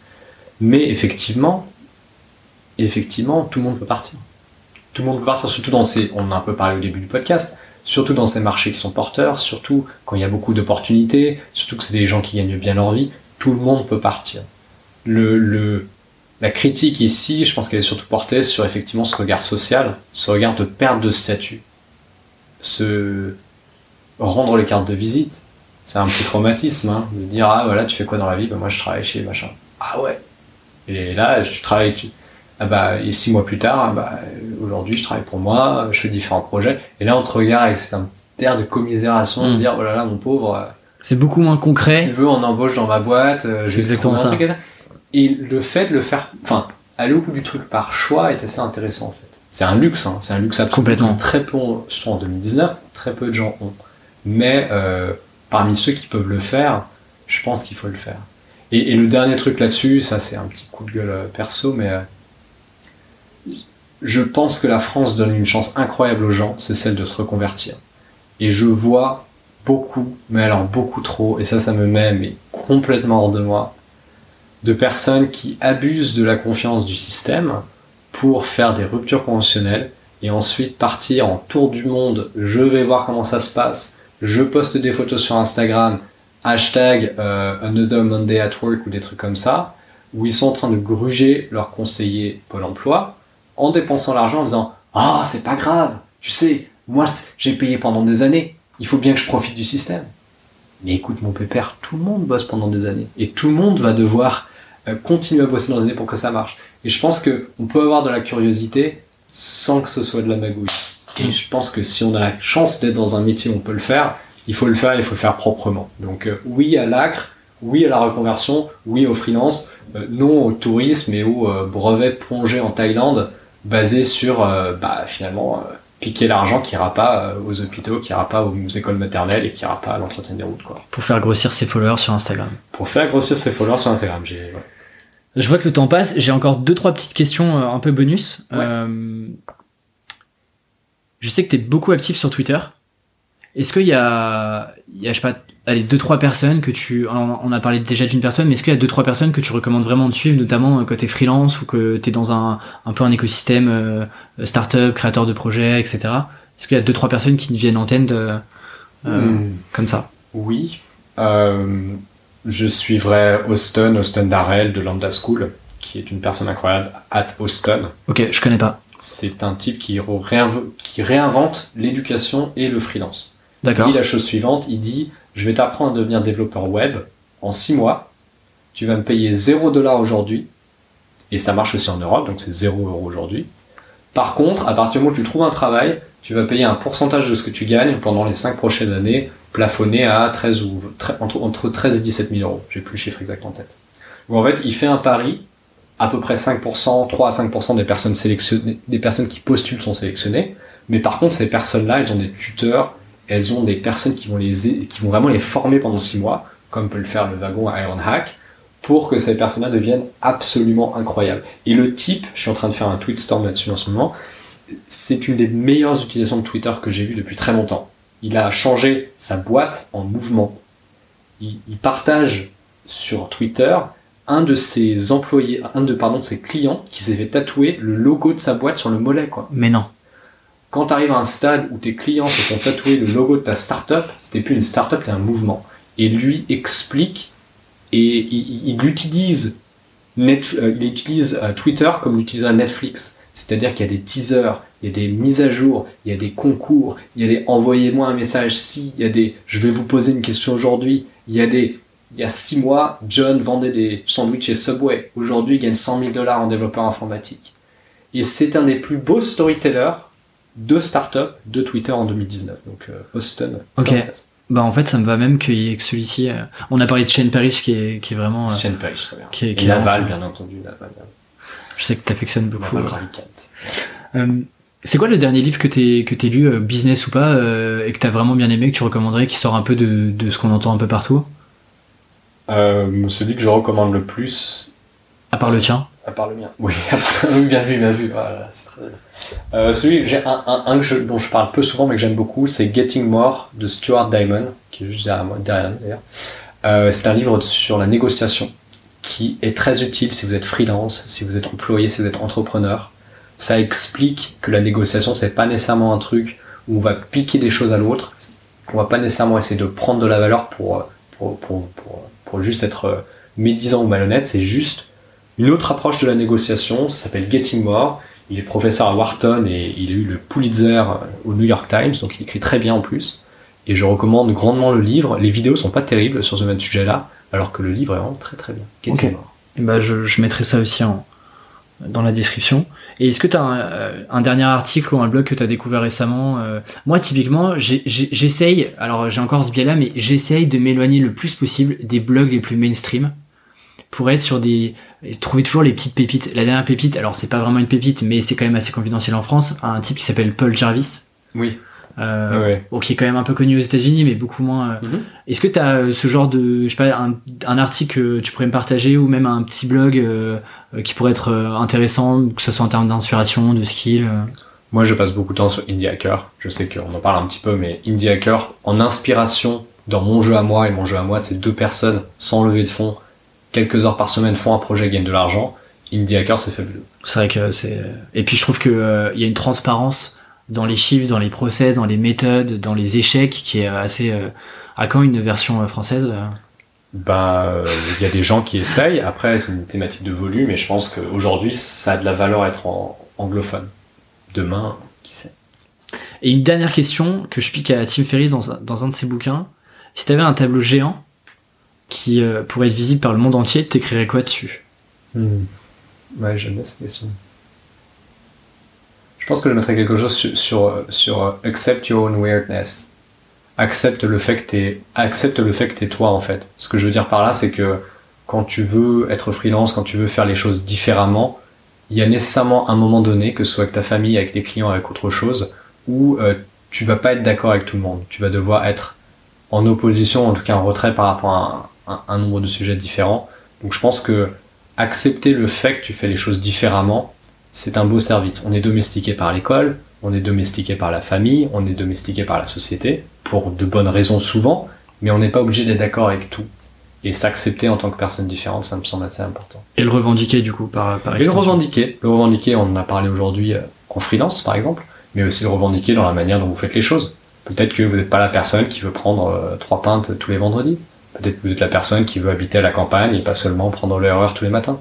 Et toutes ces choses-là, tous ces petits trade-offs qui sont pas nécessairement récompensés socialement par les canons d'Instagram, les canons du succès, les canons de euh, cette entreprise a levé 20 millions de dollars, et ben c'est pas grave parce qu'au final, sans s'écouter et savoir ce qui vous rend heureux, c'est ça, embrace your awareness.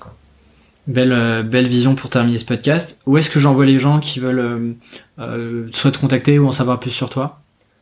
Alors, j'ai eu un petit souci d'enregistrement en fin d'épisode, du coup, je me fais la voix de Rodolphe. Vous pouvez le contacter sur Twitter et LinkedIn, les liens sont dans la description du podcast, et je vous conseille d'aller jeter un œil à Remotive pour ceux qui ne connaissent pas. Merci d'avoir écouté le podcast jusqu'au bout. Si vous avez apprécié l'épisode, pourriez-vous prendre deux minutes de votre temps pour le noter sur iTunes directement sur votre ordinateur? C'est ce qui m'aide le plus à faire connaître ce podcast. Et pour s'inscrire à la newsletter, c'est sur aleximinkela.com slash podcast. Le lien est en description et j'en profite pour vous partager toutes mes lectures et mes derniers articles. Et je vous dis à la semaine prochaine pour un tout nouvel épisode.